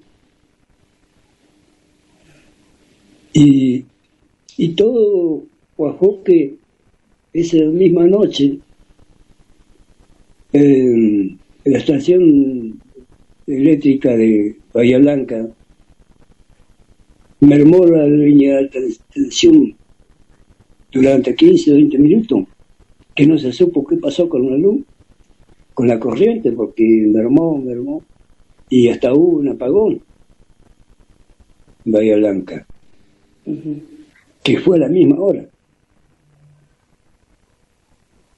Y después sí fue pasando el tiempo que cada tanto volví a caer internado por el mismo problema. Por eso, ahora contame cómo empezás a caer internado por estos dos años y medio, tres años que fuiste, que desaparecías y aparecías en cualquier parte del país y vos sin saber ni cómo llegaste, eh, nada, o sea, no, no, no saber ni cómo llegabas ni nada. Contanos un poquito esa parte. Bueno, cuando aparecí me agarraba ese, ese problema, siempre aparecía en otro lugar, pero ya cuando me hablaban de que iban a hacer la investigación, entonces cuando se pasaba a veces me daban alguna droga y me pasaba todo esto, este problema. Querían volver a hacerme averiguaciones de vuelta, a ver qué es lo que me había pasado, pues ya ahí me le escapaba. Me mandaba a otro lado porque ya estaba acordado de esas cosas. Fue algo que era imposible vivir. Y así viví durante varios años escapándole para todos lados, porque por ahí me iba para el norte, por ahí me iba para el sur, por ahí me iba por otro lado. Teléfono trataba, en el sentido del tiempo no tenía teléfono tampoco. Así que después cuando comencé a tener teléfono, no sé cómo, eh, por ahí averiguaron por un por el teléfono de un hermano mío que está en Buenos Aires, averiguaron, dieron con mi hermano porque tenía, tenía línea. Y entonces averiguaron mi hermano, tú cometió el error de decirle dónde estaba. Y ahí comenzaron a llamarme, yo estaba entonces en Puerto Madre.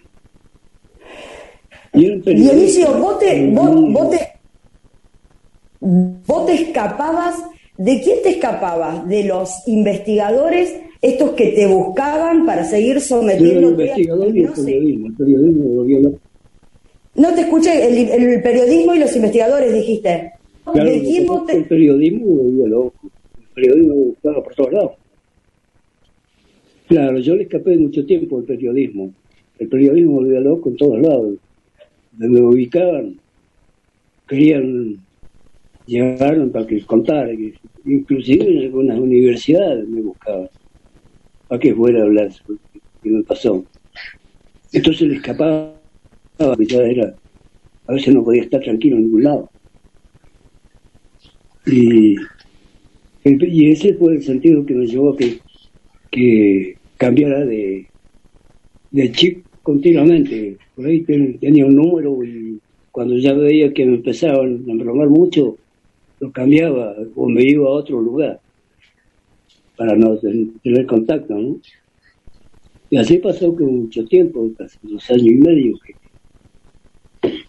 fue tremendo lo que pasó. En esos dos años y medio eh, eh, que, que ya tenías al periodismo y tenías a, los investigadores. ¿Recordás el nombre de todos los investigadores que fueron eh, buscándote? Bueno, de, los nombres no los recuerdo muy bien. Sé que de revista Gente,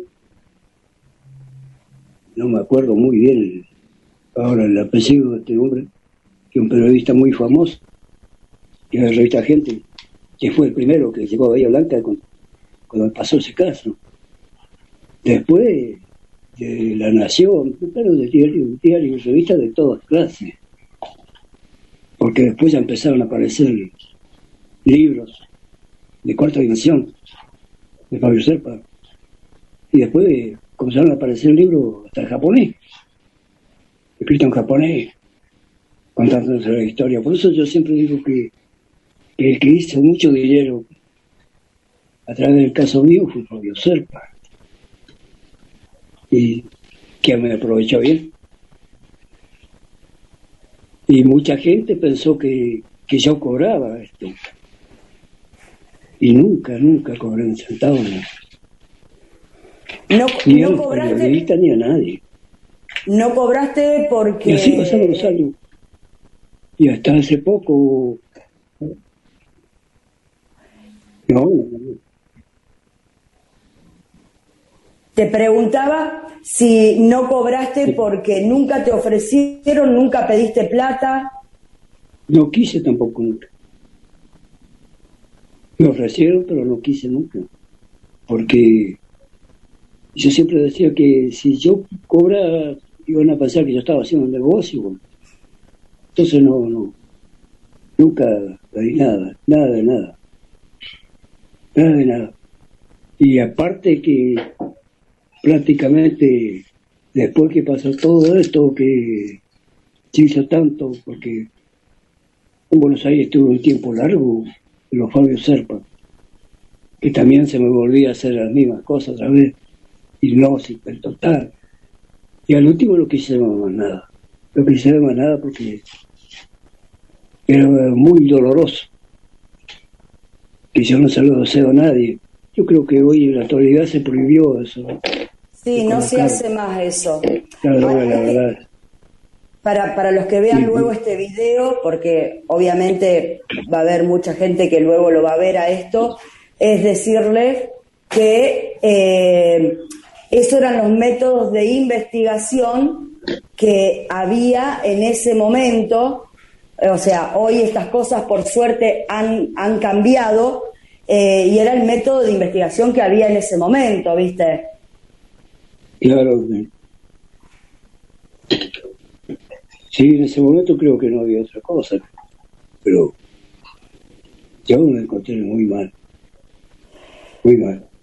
Dionisio, o sea, volviendo un poquito a estos años que fueron los más tortuosos para luego ya salir de estos años y entrar un poco más en tu vida después de esos dos, tres, cuatro años que fueron los más dolorosos.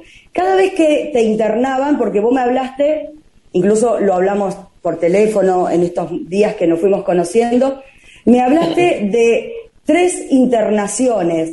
Cada vez que te internaban, ¿en qué lugar te internaban y por qué? Porque el problema de la, de la, de la anexia. Porque vos estabas perdido. Claro, y después del tiempo, porque yo después seguí andando en los camiones, pero después este, eh, andaba con temor. Andabas con Aparte miedo. andaba con temor, o sea que cualquier ruido ya me asustaba. Aparte, comencé a tener el problema que se me encerraba la mano en el volante y tenía que parar el camión porque hasta que poder aflojar la mano, despegarla del volante. No sé, serían los nervios o qué, pero lo traté, lo hablé con los médicos, ese problema, pero nunca me lo supieron explicar tampoco. Esa la mano donde vos mar- marcaste recién es la mano donde te quedó el pinchazo. Exactamente, sí. Obviamente no tenés ninguna marca ni nada ahora, ¿no? No, te- no se ve nada. No, la pena, el manchita que ni se nota. Ya hace 48 años, 47 años. Cuar- 48 años, sí. Sí, ¿Qué 48 crees que te años, hicieron? ¿Qué, qué, qué, qué crees que hicieron pinchándote ahí y en el ojo? O sea, eh, ¿qué- qué- ¿cuál era? ¿Qué, ¿Qué pensás vos que sea la finalidad? Que no tengo ni idea. Los médicos, los únicos que me dijeron que quizás sacar muestra, muestra andaza de sangre, qué sé yo. Aparte que no tengo ni idea. Ni idea. La más mínima idea que que a qué se debe. Porque yo después seguía andando un tiempo en el camión, pero después ya no quise más nada. A veces me juntaba con amigos en la ruta, veía algunas luces y ya era preferible acostarme a dormir como para no ver nada. ¿no? Y así Eh, pasó el tiempo. Años. Vos volviste a la ruta después de un tiempo, volviste de nuevo a ser camionero, que es tu profesión, tu oficio. Luego que pasaron esos, esos años, esos años eh, los, los más duros, ¿tuviste experiencias eh, de nuevo? ¿Volviste a tener alguna experiencia? Sí, sí, sí, sí. Incluso andando con otros compañeros también de camioneros conocidos, porque antes salía, antes en esos años eh, no era como ahora, ¿no? Sí. Que ahora hay camiones veloces y salen solos. Antes dábamos cuatro o cinco camioneros juntos porque nos ayudábamos. En caso de, de tener problemas de, de rotura de- del camión, cualquier cosa, nos ayudábamos uno con otro. Hoy no, hoy te pasa por encima. No. No. Aparte hoy con la era de la tecnología que se comunican por teléfono, todo, obviamente cambió muchísimo la vida del camionero de tu época ahora. Claro, imagínate que cuando yo andaba en los camiones, no sé, no- los camiones no tenían cabina dormitorio. No, claro. Había que andar con el colchón a cuesta. ¿no? Se dormía abajo del camión, costado. Atrás. Sí, sí, siempre cuando no te cargaba el camión. Una vez que Sí. estaba cargado el camión, me iba a dormir abajo. A veces amanecíamos tapa con nieve. Era muy, muy sufrido Ujú. la vida del camionero. Hoy no, hoy es un chiche. hoy, hoy hay camiones que tienen cámara hasta de plaza y media. Sí, sí. Antes no se conocían, ahora tienen calefacción, antes la calefacción ni existía. Antes era el sol. Sí, antes de que andar con un calentador, con el metal. Ay, claro. Eh, eh, contame un poquito sobre, sobre esas experiencias que tuviste luego. Esa ha sido casi la mayoría de las rutas de tierra, por allá por el Chaco, camino a, a Santa Fe, después para el lado de Entre Ríos,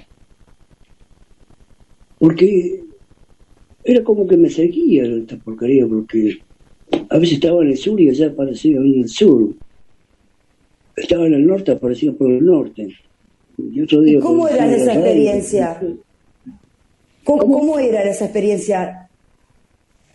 No, no, no, eran tremendas luces que, que se, se detenían por ahí y por ahí arrancaban de vuelta, hacían un giro, que no era un giro, era que como se paraban en, un instante y doblaban hacia el otro lado, pero no hacían una curva como uno hace con un vehículo con- o como hace un avión. Y se paraban y, sal- y como que salían para el costado de vuelta, pero a una velocidad tremenda. Es lo que, que por eso cuando se me hizo el hipnosis, cuando se colocó la, la droga de la verdad y todo eso, este, me decía que a la velocidad que andan ellos, esos 45 minutos, vas a ver cuántas vueltas habrán dado. Porque ellos no, no, según las investigaciones y todo eso, que ni siquiera el, el saben, saben cuál es la velocidad que tienen eso y, cómo, qué, tipo de, de, de aparato tienen que para, para hacer semejante cosa, porque me recuerdo que hasta la, otro momento que yo me acuerdo estar dentro de la nave, dentro de la nave no sentía ruido de nada. Solo había dos, dos o tres pantallas que habían ahí, que se veía el cielo completo, se veía como si fuese la Tierra, la Luna, todo, pero después no, no sentía ningún movimiento. Inclusive yo veía mi reloj que estaba sobre una mes- como una mesada, pero no tenían colores. ¿Lo recuperaste el reloj después? Nunca, jamás.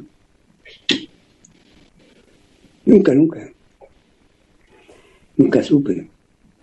Nada de nada. Te voy a hacer una pregunta a lo mejor un poco, poco dura. ¿Cómo, ¿Cómo fue tu relación con la familia? ¿Armaste familia como, como para, para eh, eh, te apoyaban? ¿Cómo fue la vida, sobre todo después de los primeros tres años de tu experiencia? ¿Cómo, cómo armaste la vida luego? Luego después yo me casé ya en Santa Cruz. Tengo dos hijos en Santa Cruz. ¿no? Tengo dos hijos, una hija y un varón. Después mi esposa falleció. Y ahí seguí la vida solo. ¿no? Por ahí me hablo con mis hijos cada tanto, pero nada. Yo formé una familia, viví. Después me vine a trabajar a Puerto Madryn ahí en Puerto Madryn, ahí me jubilé. Terminé de trabajar ahí, pero no en camión. Comencé a trabajar con unos patrones conocidos, pero en una planta de combustible. Ujú. Estaba encargado de la planta de combustible ahí. Pero con los camiones no quise hacer más nada. Abandoné totalmente. Después de los camiones estuve con un colectivo. también. Siempre en ruta. Corriente, de, de corriente a, a Tierra del Fuego.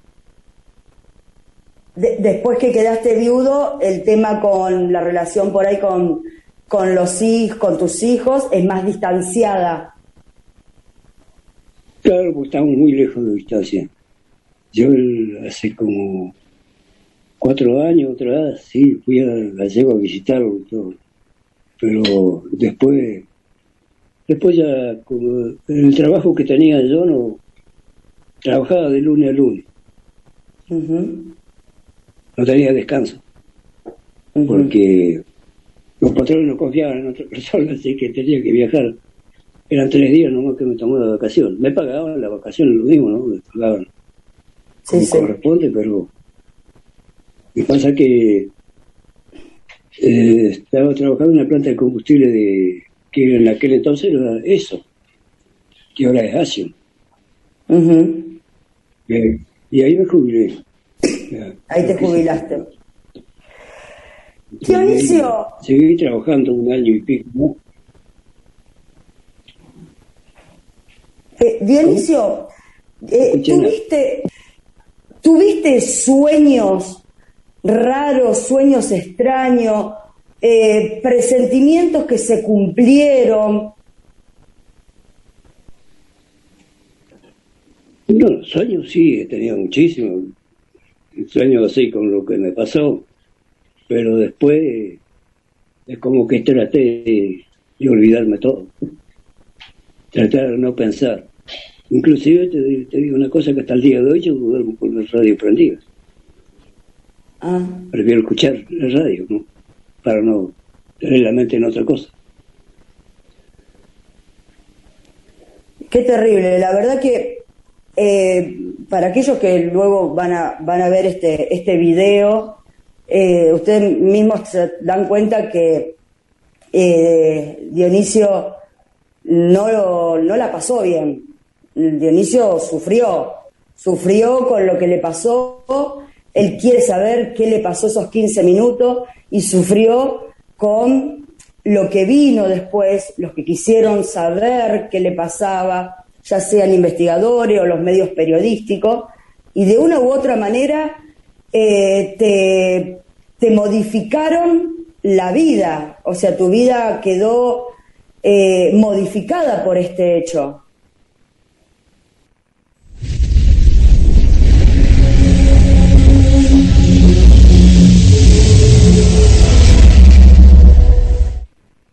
Muy bien, muy bien. Antes de darle pie a, Lorena, eh, primero aclarar, ¿tenemos algún temita con la internet? ¿Viste cómo es este tema? ¿no? Que cuando uno quiere que todo funcione al 100%, a pesar de que hay una internet bastante rápida, tenemos acá en Demonios, hoy no está andando como uno quisiera. Entonces pido disculpas que por ahí a veces, el, más que nada la parte de videos se laguea, se queda así medio congelado.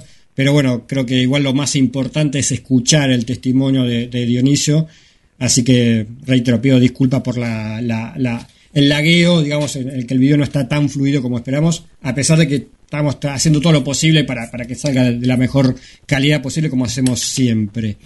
Eh, te digo, Lore, el chat está increíble, hay un montón de comentarios, o sea, hay mucho diálogo ahí. Eh, eh, te doy pie para que digas lo- alguna reflexión que estábamos comentando en, en- durante mientras pasamos el video. En- nada, igual con respecto a, las interrupciones del video y a lo mejor alguna eh, conexión cortada, no se dan problemas igual porque lo que se me acaba de ocurrir, eh, el Zoom, el Zoom grabado, después lo, lo- lo colgamos, le buscamos la vuelta para que se vea, se escuche sin interrupciones y demás. Eh, nada, pedirle solamente que, como, como dije, no vamos a polemizar ni sobre los investigadores, ni sobre nada eh, con respecto al caso, porque acá lo, lo importante es escuchar después de tantos y tantos años a Dionisio. Como siempre decimos, el fenómeno ovni no tiene ninguna verdad absoluta, está dentro de los misterios. Yo siempre digo esto y Carlos, vos me has dicho, no, Lore, ojalá que no. Pero yo creo que jamás en la vida vamos a saber de qué se trata esto, porque esto es dentro de lo que es los misterios. Cuando encontrás una, pre- una respuesta, automáticamente veo que a los investigadores le aparecen 20 preguntas más. Entonces, no sé si alguna vez vamos a encontrar la verdad, la respuesta, la verdad que sea absoluta y que todos quedamos contentos. O sea, que no venimos hoy, en esta ocasión, a descubrir de dónde viene el fenómeno ni qué le pasó en la experiencia eh, ufológica a Dionisio, sino contar lo que le pasó luego, cómo vivió él este drama. Y lo que menos quiero que ustedes, mis amigos, los investigadores, se enojen, se discutan en el chat, porque hoy no estamos para eso. Hoy realmente no estamos para eso.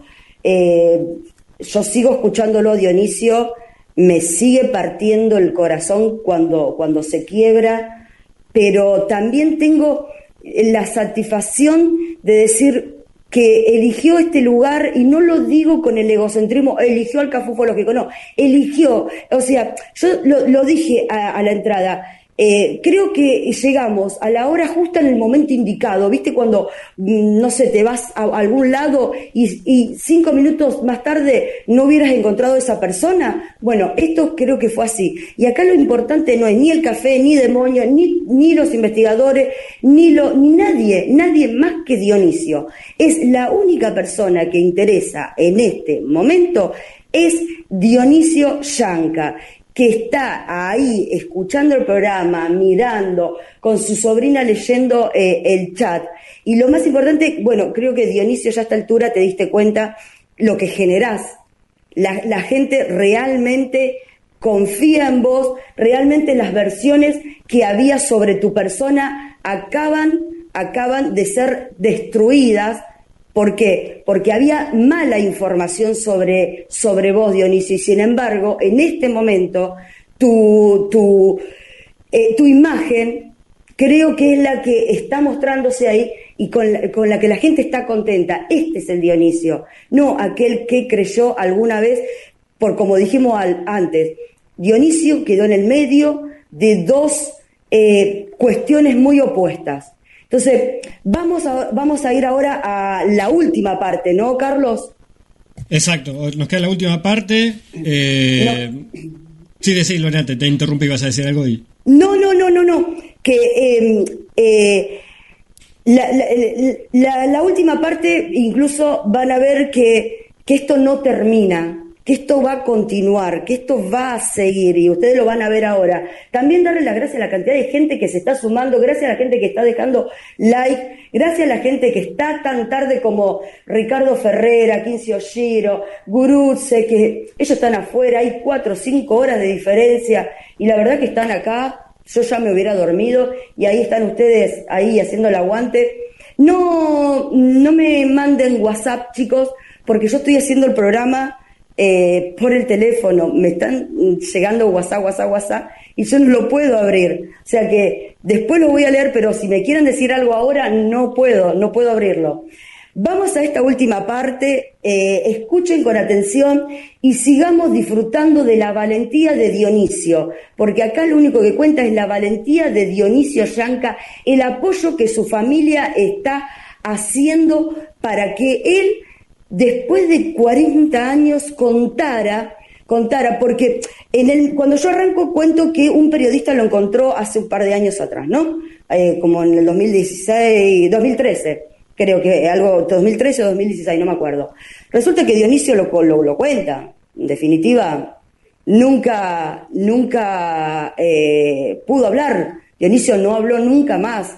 Y esto es lo que hay que eh, eh, rescatar, lo que hay que apoyar, que Dionisio volvió a hablar. Con respecto al reloj, con respecto a un montón de preguntas eh, por Pablo Wancrau que preguntó, obviamente que hay un montón de preguntas para hacerle a Dionisio, millones de preguntas, ahondar en detalles finos, pero no, la idea era que Dionisio contara lo que pudiera, que de a poco se vaya abriendo y creo que si nosotros le demostramos realmente lo que le estamos demostrando, apoyo y confianza, vamos a saber más detalle, vamos a saber qué pasó, si él entró a esa nave, no entró a esa nave, qué pasó con el reloj, qué pasó con los pinchazos, cómo, cómo eran esas hipnosis, pero eso lo vamos a ver más adelante. Ahora lo único que tenemos que hacer es esto, escuchar a Dionisio con lo que pudo contar, con lo que va a terminar de contar, para que él se sienta cómodo, apoyado y de a poco, de a poco, como dice esta frase, no es tan mal volver a, volver a empezar,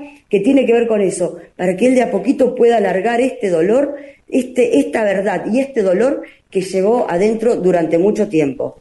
¿Querés que vayamos a la otra parte, Carlos? ¿Querés pasar por el chat un ratito? No, no, no, vayamos, vayamos a la, a la otra parte, pues si me voy al chat vamos a estar hasta mañana porque la cantidad de mensajes que hay es increíble, este, así que, y la, la cantidad de gente que hay, hay mucha gente conocida, muchos, muchos investigadores, mucha gente interesada en este caso, la verdad, en este incidente, así que gracias a todos por acompañar.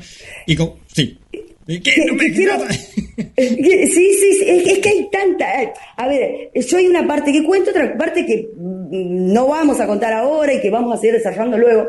Pero eh, un dato que también impresionante dentro de este caso, el apellido Yanca. El apellido Yanca, y para eso tiene que salir a hablar Diego Viega, pero el apellido Yanca lo que significa en la comunidad mapuche.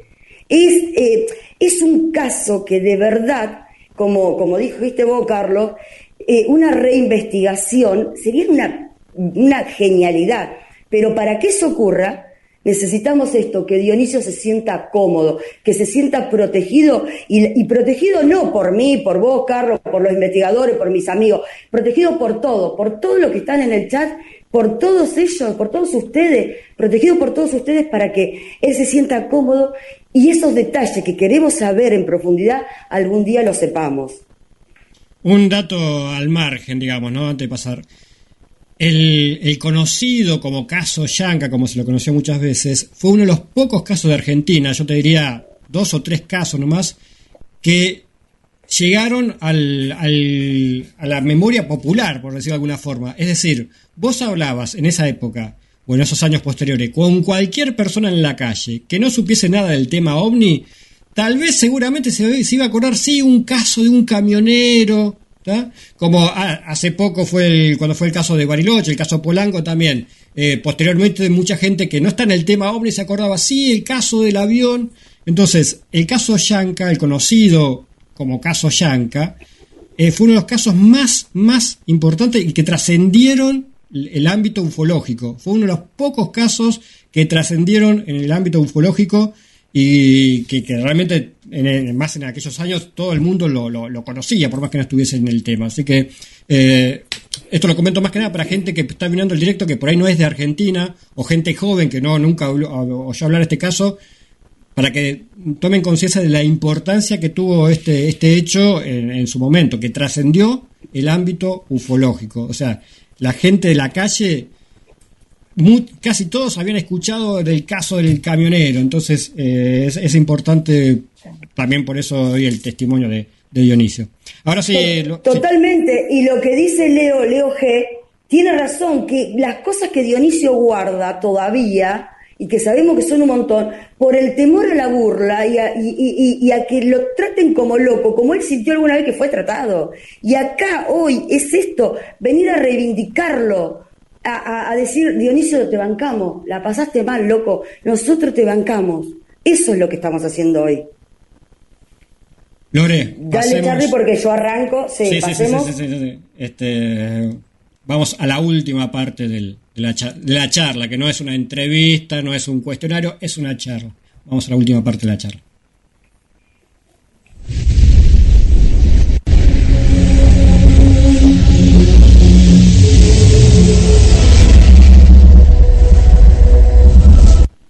¿Estás tomando matecito? ¿Hace frío allá?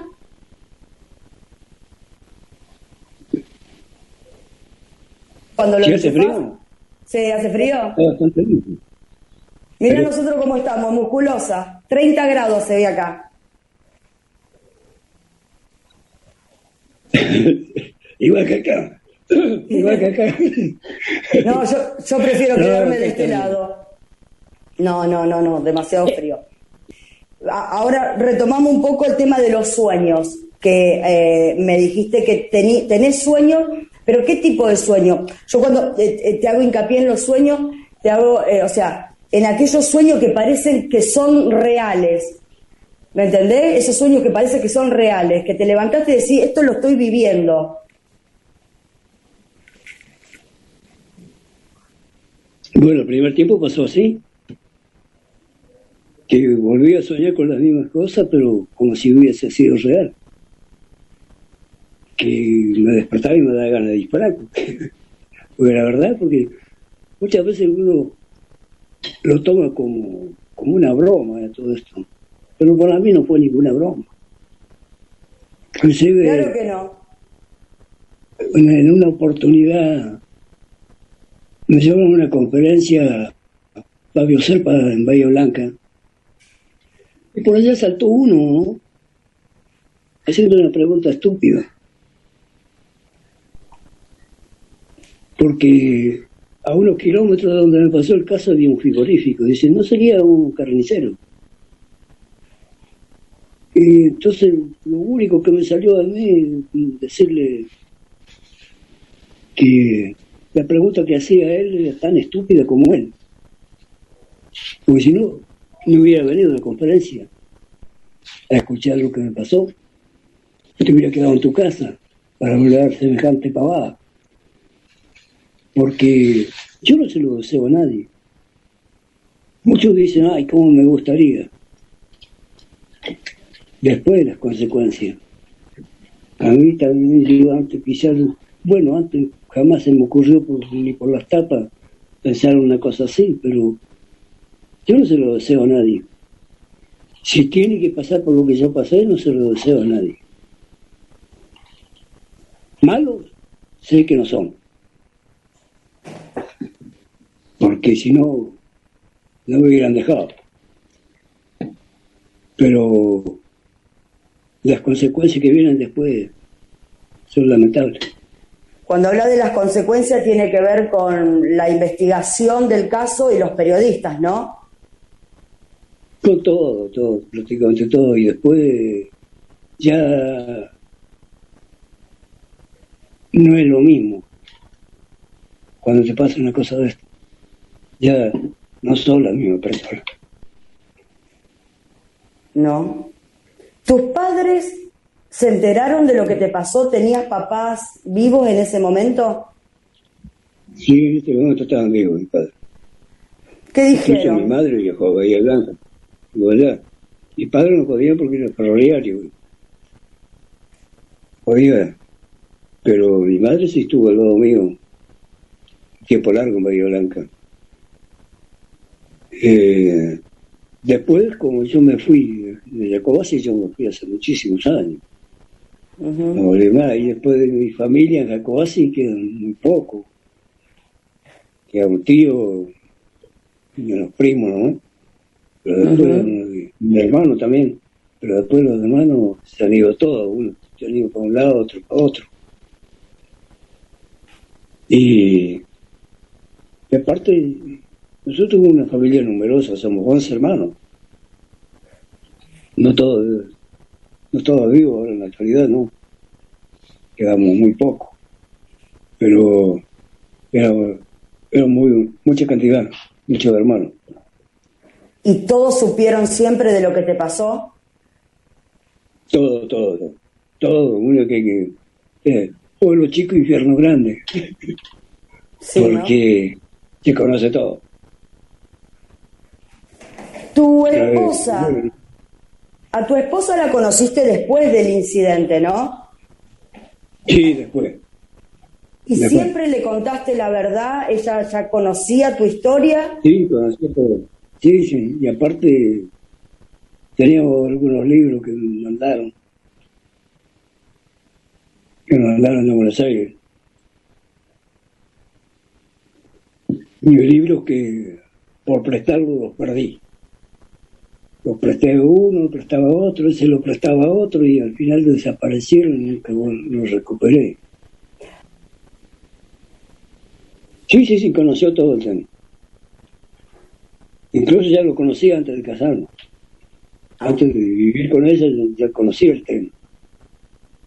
Después estuvimos de novio como unos tres años y después nos, juntamos. No, no fui casado. Nos está bien, lo mismo. ¿Y ella te apoyó cuando vos eh, te pasaban estas cosas o estos sueños que te daban miedo? eh, No, o- me o- ayudó, o- ¿Te ayudó? me ayudó muchísimo. A pesar que ella no hablaba bien. Ella era, era no muda del todo, pero ya prácticamente casi el 90% había perdido el habla. Ajá, Pero yo la entendí. el amor.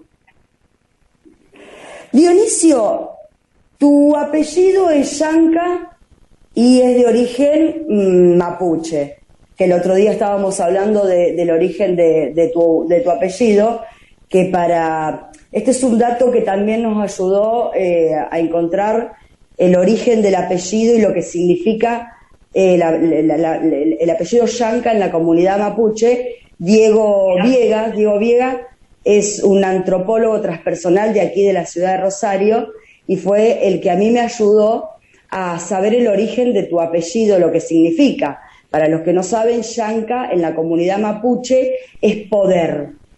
Es, eh, eh, y vos también buscaste, que creo que uno de tus sobrinos te ayudó a buscar el significado de la piedra, la piedra que, que, cuando la descubren le, ponen como nombre Yanka, y es la piedra del poder. ¿Y ¿Por qué te pregunto esto? Porque ah, tenés eh, a tus hermanos, o algún otro familiar, ¿le pasó algo parecido con el, como te pasó a vos? No. No, no, ninguno. Hasta ahora, que yo sepa, no. Han, han visto así cosas, pero nunca le pasó. No. Y y, a, y a tus padres, tus abuelos, porque eh, les cuento, Dionisio me contó que su abuela no, que su abuelo vivió hasta los 105 y tu abuela hasta los 115. Increíble. No, no, mi abuelo hasta los 115 y mi abuela falleció a los 105. Al revés. Eh, y, a, tu, a tus abuelos, ¿sabés si algo, algo le pasó en relación al fenómeno? Teniendo en cuenta que en la comunidad tus ancestros eran gente de mucho poder. La verdad que no sé porque ellos eran muy... Era muy difícil que ellos charlaran con... No, sé qué, ni prácticamente... Mi padre falleció a los 54, 55 años. Pero mi padre tenía 50 años y no fumaba al lado de mi, abuelo. Se iba a fumar por ahí escondido. Respeto. Claro, era muy, muy raro que ellos tipo de en una conversación. Como lo que menos hacían era eso, Era muy reservado demasiado. Los eh, Claro, eh, o sea, que, que, que, de tus orígenes por ahí sabes, sabes poco. Eh, Dionisio, ¿cómo, ¿qué, ¿qué te gustaría que pase a partir de este momento con lo que te queda de tu vida? ¿Cómo te gustaría vivirla? ¿Qué pregunta? Todos queremos vivir lo mejor posible, ¿no? Pero uno tiene que conformarse con lo que Dios da. ¿Qué otra cosa te puedo decir? ¿Tenés alguna, alguna religión a la que te aferrás, fe en algo? En realidad, soy católico por decir que soy católico, porque no piso una iglesia jamás. Después sí. he tenido intención de ir, por ejemplo, a una iglesia evangélica, pero no he tenido la oportunidad. Porque cuando estaba en Puerto Madre me invitaron una vez a una iglesia evangélica. Y me había gustado porque la gente era muy buena. ¿En qué momento de tu vida te invitaron? No, volví a ir nunca más. ¿En, qué momento de tu vida te invitaron, Dionisio? Cuando estaba en Puerto Madre, hace más o menos 10 años atrás. Eh, ¿Qué te gustaría que te pregunte yo que no te haya preguntado hasta el momento en cuanto a tu historia? ¿Qué te gustaría contar que le esté faltando a esta charla? No tengo ni idea. La verdad que no tengo ni idea. Ya tantas veces que... Y aparte que... Eh, qué sé yo, son tantos años que a veces es difícil poder recordar todo. Yo creo que todos estos días que estábamos por contactarnos así, he tenido que ir revolucionando mi cabeza, tratar de recordar todo lo más posible. porque mucho tiempo, mucho tiempo. Y no para eso tendría que haberlo leído de vuelta en alguna parte para poder, pero como no he podido, yo no salgo mucho porque tengo problemas en las piernas para caminar. Sí, para llegar aquí a la casa de mi sobrina, que cinco cuadras, ¿sabes? Ciudadano. Tardé como una hora. Porque creo que todo este tiempo que anduve con los camiones, a veces con la nieve hasta la rodilla, un poco más arriba, a veces paliando nieve y todas esas cosas, todo ese frío, hoy lo estoy pagando. Las consecuencias pasan con los años, ¿no? Uno cuando es joven no le interesa, anda en la nieve, se revuelca, duerme, anda mojado todo el día y no le hace caso, ¿no? Pero después cuando vienen los años te empieza a pasar recetas, Y es lo que me está pasando a mí, ¿no? Antes no, no le daba importancia. Y tenía que dormir mojado, dormir mojado, no importaba.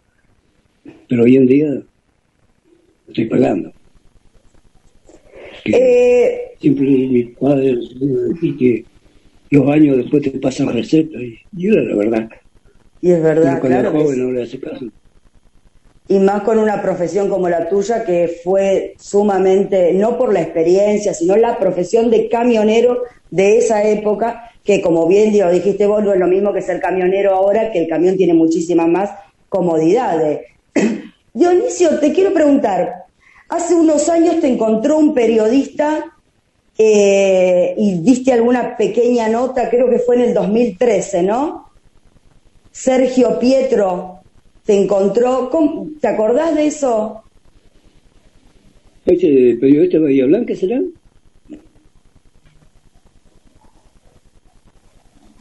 No recuerdo de dónde es, eh, si es de Bahía el Blanca, único pero periodista que ha hablado conmigo ha sido este que era de, de Bahía Blanca.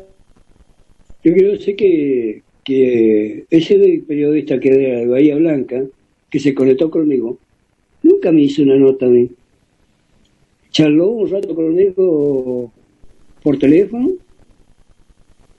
y me dijo si podía viajar a Bahía Blanca y yo le dije que era imposible porque mi trabajo no lo permitía. Y, y después nada más. Si él ha sacado alguna nota, lo sacó por cuenta de él nomás, pero conmigo no. Fue muy, muy breve lo que charlamos. Y más de cinco, cinco minutos, sabes si llegó a cinco minutos. Ah, Pero ah, no- perfecto. O sea que vos prácticamente, eh, tú, eh, te- eh, ¿puede ser que alguna vez estuviste en un congreso en Mendoza y después de ahí no se te vio nunca más? Sí. En Mendoza y... Eh, déjame recordar. Tranquilo. En Bahía Blanca y... y- sí, en Mendoza, en Bahía Blanca y después en La Plata. En La Plata que estuve en la universidad. En La Plata. Después, no. Eh, y, eh, y en, el, en el de Mendoza en particular, ¿te invitaron o había ido, ha ido- habías ido vos solo? No, Porque no, creo me que eso invitaron. lo... ¿Te invitaron? Sí. ¿Quién te invitó? ¿Te acordás? Claro. Claro, porque yo estuve internado en el hospital de Mendoza, capital. Ah, Y después de estar internado ahí me invitaron a un congreso ahí. Era de un colegio, era. Ajá. Sí, sí, sí, sí, se hacen en distintos lugares. ¿Y esa fue tu última Sí. aparición, como quien dice, pública? Sí, exactamente. O sea, Exactamente. Para, para yo también saber esto, eh, desde ese momento hasta ahora, hasta hoy, que hoy es, eh, o sea, quiero, dej- como esto está grabado y va a salir dentro de unos días, eh, hoy es 31 de agosto, es mm, martes 31 de agosto, son las 7 de la tarde más o menos, eh, y empezamos a grabar hace un rato. Eh, hasta, hasta hoy, hasta 31 de agosto, no diste más notas, nunca más nadie te, te, o sea, sí, te ha encontrado la gente. Años, años. Años, Sí, no sé, por eso le preguntaba que, que, que de casualidad me encontramos. Porque como no he cambiado el chip, todo un tiempo, ya hace un tiempo que no he cambiado el chip, por eso me ubicaron, porque si no, capaz que no me hubiesen ubicado. Siempre cambio el chip cada tanto. Y ahora hace cuánto tiempo que no lo he cambiado.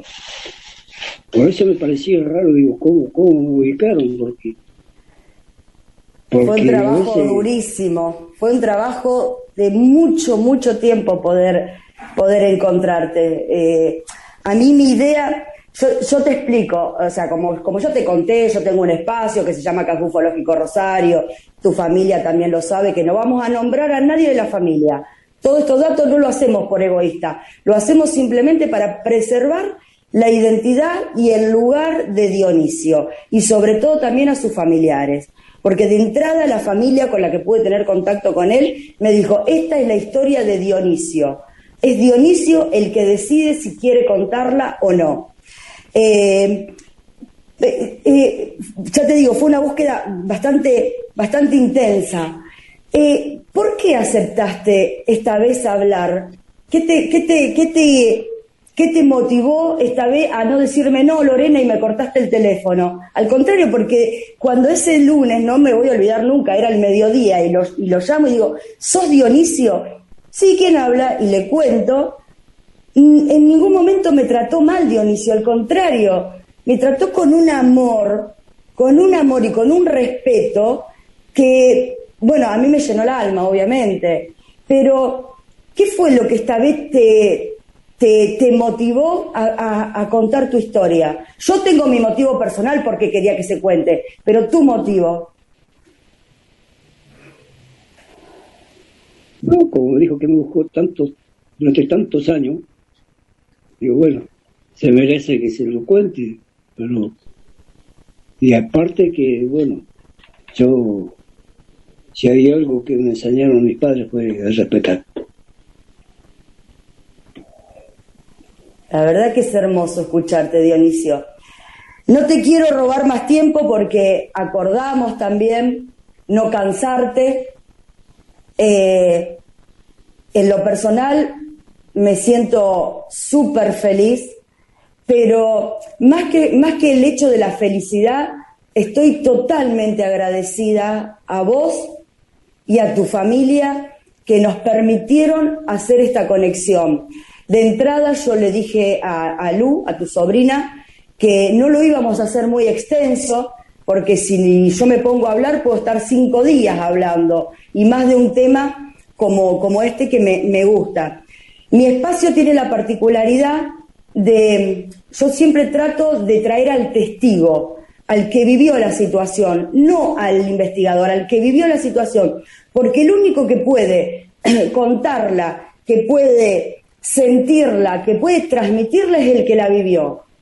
O sea, ese, ese, ese es el objetivo de este espacio y, y se lo dije a Dionisio entonces, yo tengo en este momento una mezcla de muchas emociones. Estoy sumamente alegre, feliz de poder charlar con vos. Estoy eh, eh, angustiada y emocionada porque esto te angustia a vos, esto te angustia, no es algo que a vos te guste hacerlo, no sos una persona que, que, quiera, que quiera mostrarse, que quiera contarlo, al contrario, estuviste oculto un montón de tiempo. Eh, y, la, verdad que, que, no quiero robarte más tiempo, no quiero robarte más tiempo, más allá de que quisiera quedarme, pero quiero darte las gracias. Quiero darte las gracias, Dionisio. Eh, más allá de que tu historia se va a conocer ahora, te vamos a ver la cara, eh, porque la cara que conocemos es la cara de, de, de cuando vos tenías veintipico de años. ¿Cuántos años tenés, Dionisio, ahora para, para que la gente sepa? Yo ya lo sé. Ahora en octubre cumplo 73. 73, 73 años. Eh, eh, verte la cara, que la gente vea tu cara, después de 48 años y en realidad casi 40. 17 de octubre. El 17 de octubre. El 17 de octubre vamos a estar de festejo. sí, y quizás para eso. la por ahí. Sí, sí, sí, sí, eso, eso igual no, no vamos a decir dónde, pero eh, estoy seguro que, que nos vamos a encontrar. Dionisio, eh, si querés, en otra oportunidad, ¿querés que sigamos hablando o crees que ya dijiste todo lo que había que decir? En realidad, prácticamente es todo lo que hayamos que más decirte, ¿no?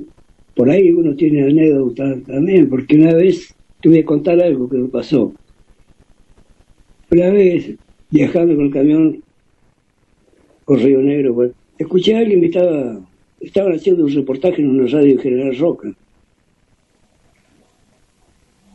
Y supuestamente era a mí que me estaban haciendo el reportaje. No. y, era uno que se, había, se, estaba haciendo pasar por mí. Y estaba contando las cosas tal cual. Se ve que había leído mucho. No, me muero. Y entonces, como estaba cerca de General Roca, me pasé derecho al General Roca y me fui a la radio porque estaba usurpando mi apellido. Exacto. Y fui y me presenté y dije, yo soy Dionisio Yanca. El locutor se quería morir porque le digo yo, ¿cómo usted no pide documento? Se pone a hacer una persona en la radio, le digo, cuando no está usando un apellido y está hablando lo que parece le antoja. ¿Qué? poco malo, una empresa, pero cosas que, muchas veces muchos se han hecho pasar por mí. Eh, eh, no, no, esas cosas son, esas cosas son increíbles, esas cosas son increíbles. No te quiero robar más tiempo, Dionisio, porque también hicimos un acuerdo con, con, con, tu sobrina. Te quiero dar las gracias de nuevo por esta conexión. Obviamente que nosotros vamos a seguir hablando en lo privado, eh, vamos a seguir charlando, pero acá vamos a terminar esta grabación, acá ya se corta esto, pero la idea era que ustedes vean a Dionisio, la cara de él, como acaban de contar, él es Dionisio Yanca, el testigo directo, el único testigo del incidente del 28 de octubre de 1973. Así que a todos los que vean esta, este video, les agradezco, les agradezco que, que, tengan en cuenta este testimonio que es valiosísimo. Dionisio, vos no me cortes, pero yo doy un corte acá a la grabación. Gracias, gracias de verdad por esta, por este testimonio. No, por favor. Gracias a usted. Gracias.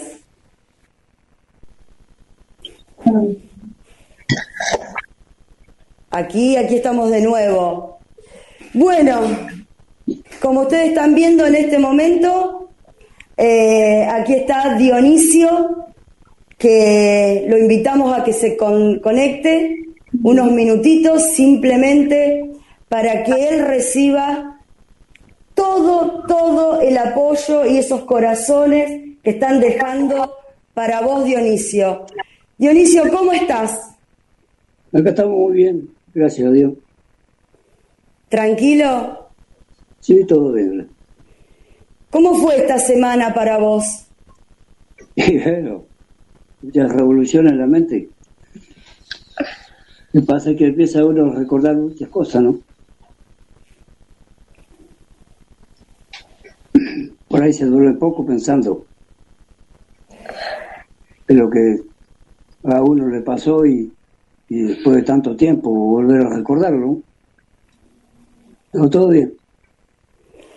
La verdad, Dionisio, eh, como, como vos venías escuchando en el, en, el, en el programa, en el transcurso de esta transmisión, primero quiero darle las gracias a Lucía, que gracias a Lu es que pudimos hacer todo esto y, y el amor que Lucía tiene hacia su tío en ayudarlo, como ella me dijo, yo no entiendo lo que pasó, pero quiero ayudarlo, quiero que él cuente lo que vivió. Así que Lucía, a vos, a tu familia, inmensamente agradecida. Dionisio, ¿no te das una idea la cantidad de mensajes de apoyo? ¿Te imaginabas alguna vez que la gente iba a recibirte de esta manera, iba a confiar en vos como lo está haciendo en este momento? Quiero leer el chat y quiero estar con vos porque a la vez quiero transmitirte eh, eh, eh, lo que están escribiendo ahí, que después lo vas a ver. Pero ¿te imaginabas vos, después de tantos años, este apoyo de la gente? No, para nada. Para nada, no. Nunca pensé, pensé que ya estaba todo olvidado. ¿Y qué sentís en este momento? ¿Cómo? ¿Qué sentís en este momento? ¿Cuáles son tus sentimientos en este momento? Sí, en la mente pasan tantas cosas. Largala, largala, largala porque este es el momento. No, está todo bien, todo, todo bien. No, hay, no hay palabras de agradecimiento para todo, ¿no? Porque hay gente que cree y gente que no cree, esto es como todo. Pero gracias por todo. No, Dionisio, gracias a vos. Eh, quiero darle las gracias a todos, a todos los que se mantuvieron de una manera súper respetuosa en este, en este chat, a Carlos por el canal, a los amigos por haber guardado esta noticia hasta último momento, a mi marido por hacerme el aguante, a Marina Giaveno que se puso a capa y espada a ayudarme a buscarte, Dionisio, lo que te buscamos, lo que te buscamos, no tenés idea. Yo creo que así, una parva de números de teléfono, y les digo, no se gasten en buscarlo en las redes sociales. Dionisio, decide vos de boca tuya, ¿tenés Facebook? tengo, pero para mí no, no existe porque no, no entiendo. Eh, ¿Tenés WhatsApp? ¿Usás WhatsApp? No, no, tampoco. Listo, lo quería, quería que lo dijera para que se queden, para que se queden tranquilos, que Dionisio no maneja redes, o sea que no se gasten en buscarlo. Está de más. Está de más, sí. Te aprendés tampoco. No, no, ¿para qué, no? No vayas a hacer cosas que te encuentren, ¿no? Mejor es hablar. Sí, claro que sí.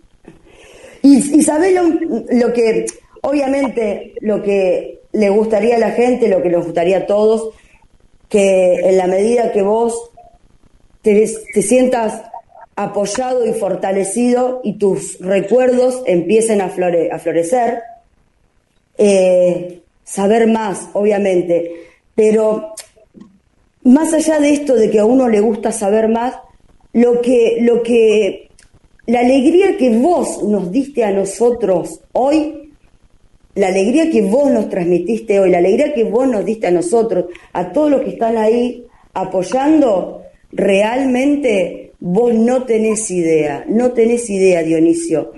Yo quisiera que este momento sea larguísimo, estar 300 millones de horas, porque eh, una de las cosas que, no sé si, si, si, si lo contesto, cuando lo llamo por teléfono, que yo estaba en el medio del trabajo, y Dionisio, le digo, ¿sos Dionisio Yanca?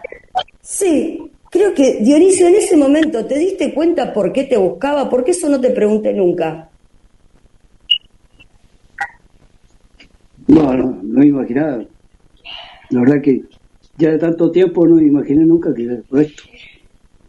Y menos que, que se supiera tanto, porque sabía de toda la familia prácticamente, porque cosas que me quedaron mirados. se ve que investigaron bastante. Los investigadores son muchos de los que están ahí. Yo no soy investigadora, yo soy una, una curiosa, a mí me gusta, me gusta mucho el tema OVNI, me gustan mucho los misterios, pero dentro de los misterios lo que más me gusta es el tema ovni, ¿no? Eh, y a mí, y esto ya parece una conversación entre vos y yo, y no es que esté dejando a nadie afuera, pero esto también por ahí no lo hemos hablado. Eh, a mí lo que me, me gusta dentro de este tema es esto, el poder hablar con aquella persona que vivió lo que viviste vos o situaciones parecidas y que al día de hoy no, no encuentran explicación y que su vida de una u otra manera quedó modificada. Entonces, eso es lo que a mí me gusta del fenómeno. Yo siempre digo lo mismo, no sé si vamos a saber. Dionisio, ojalá te pudiéramos decir qué pasó esos 15 minutos que vos no sabés qué pasó. Como, como, como, y, este programa, ¿sabés para quién está dedicado? No solo para vos, sino para un montón de gente que pasaron por situaciones como las tuyas, situaciones que no se pueden comprender y que son y que en más de una oportunidad han sido totalmente incomprendidos y rechazados y este programa va para, para ello, para los Vidal, para los Morazzi, para los Calamante, para Juan Oscar Pérez, no, no quiero nombrar porque un montón, montón de, de, casos, estos programas son para ellos, son para ellos, porque la valentía y, y, ojalá que lo que lo que estás haciendo vos en este momento de enfrentarte a, a, a estas cámaras y a contar. Ojalá que esto sea el motor también para, para, para aquellos que no se animan, se animen a contarlo, Dionisio, porque vos no tenés idea lo que estás motivando y lo que estás eh, eh, transmitiendo en este momento. Muy bien. Bueno, ¿querés decir unas palabras antes de que le demos un cierre a este eh, programa tan, pero tan especial. Agradecido nomás a ustedes por todo, ¿no?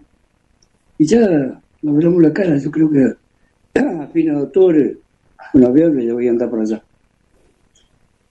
Y acá te vamos a estar esperando. Y acá te vamos a estar esperando. Eh, la, eh, la, la, verdad que eh, no sé quién puso ahí que no me sensibiliza. Ah, Franco. Eh, sinceramente, eh, soy dura, mirá que soy dura, pero tengo la emoción a flor de piel, mm, porque no te quisiera alargar, te quisiera, quisiera seguir estando acá hablando con vos, con todo, pero realmente eh, estoy totalmente agradecida, totalmente agradecida. Eh, no solo, no solo emocionada, sino totalmente agradecida. Eh, nada, creo que por hoy es suficiente. Lucía, a toda la familia, a vos Dionisio, gracias, gracias. Para la gente que no sabe, el 17 de octubre Dionisio cumple 73 años Así que creo que más de uno va a, acordarse de esa fecha y vamos a, comer un pedazo de torta o a levantar la copa por vos, por esto, por esto que nos diste.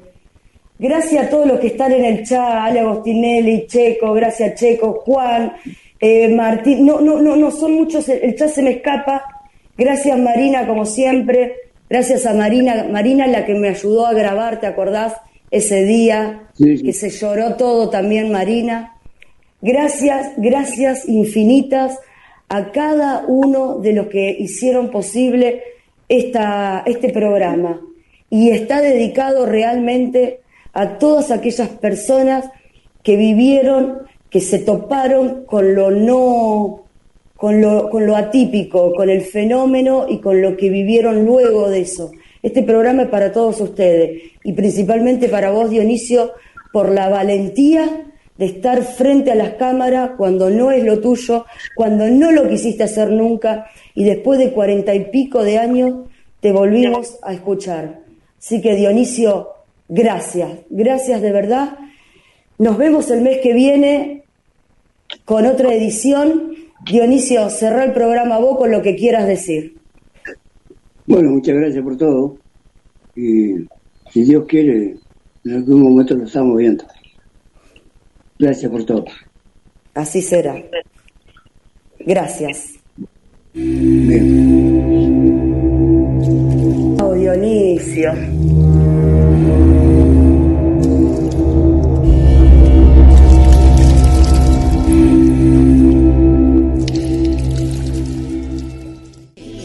La oscuridad se fusiona con nuestras melodías. GDS Radio, la radio que nos une. Escúchanos en www.gdsradio.com.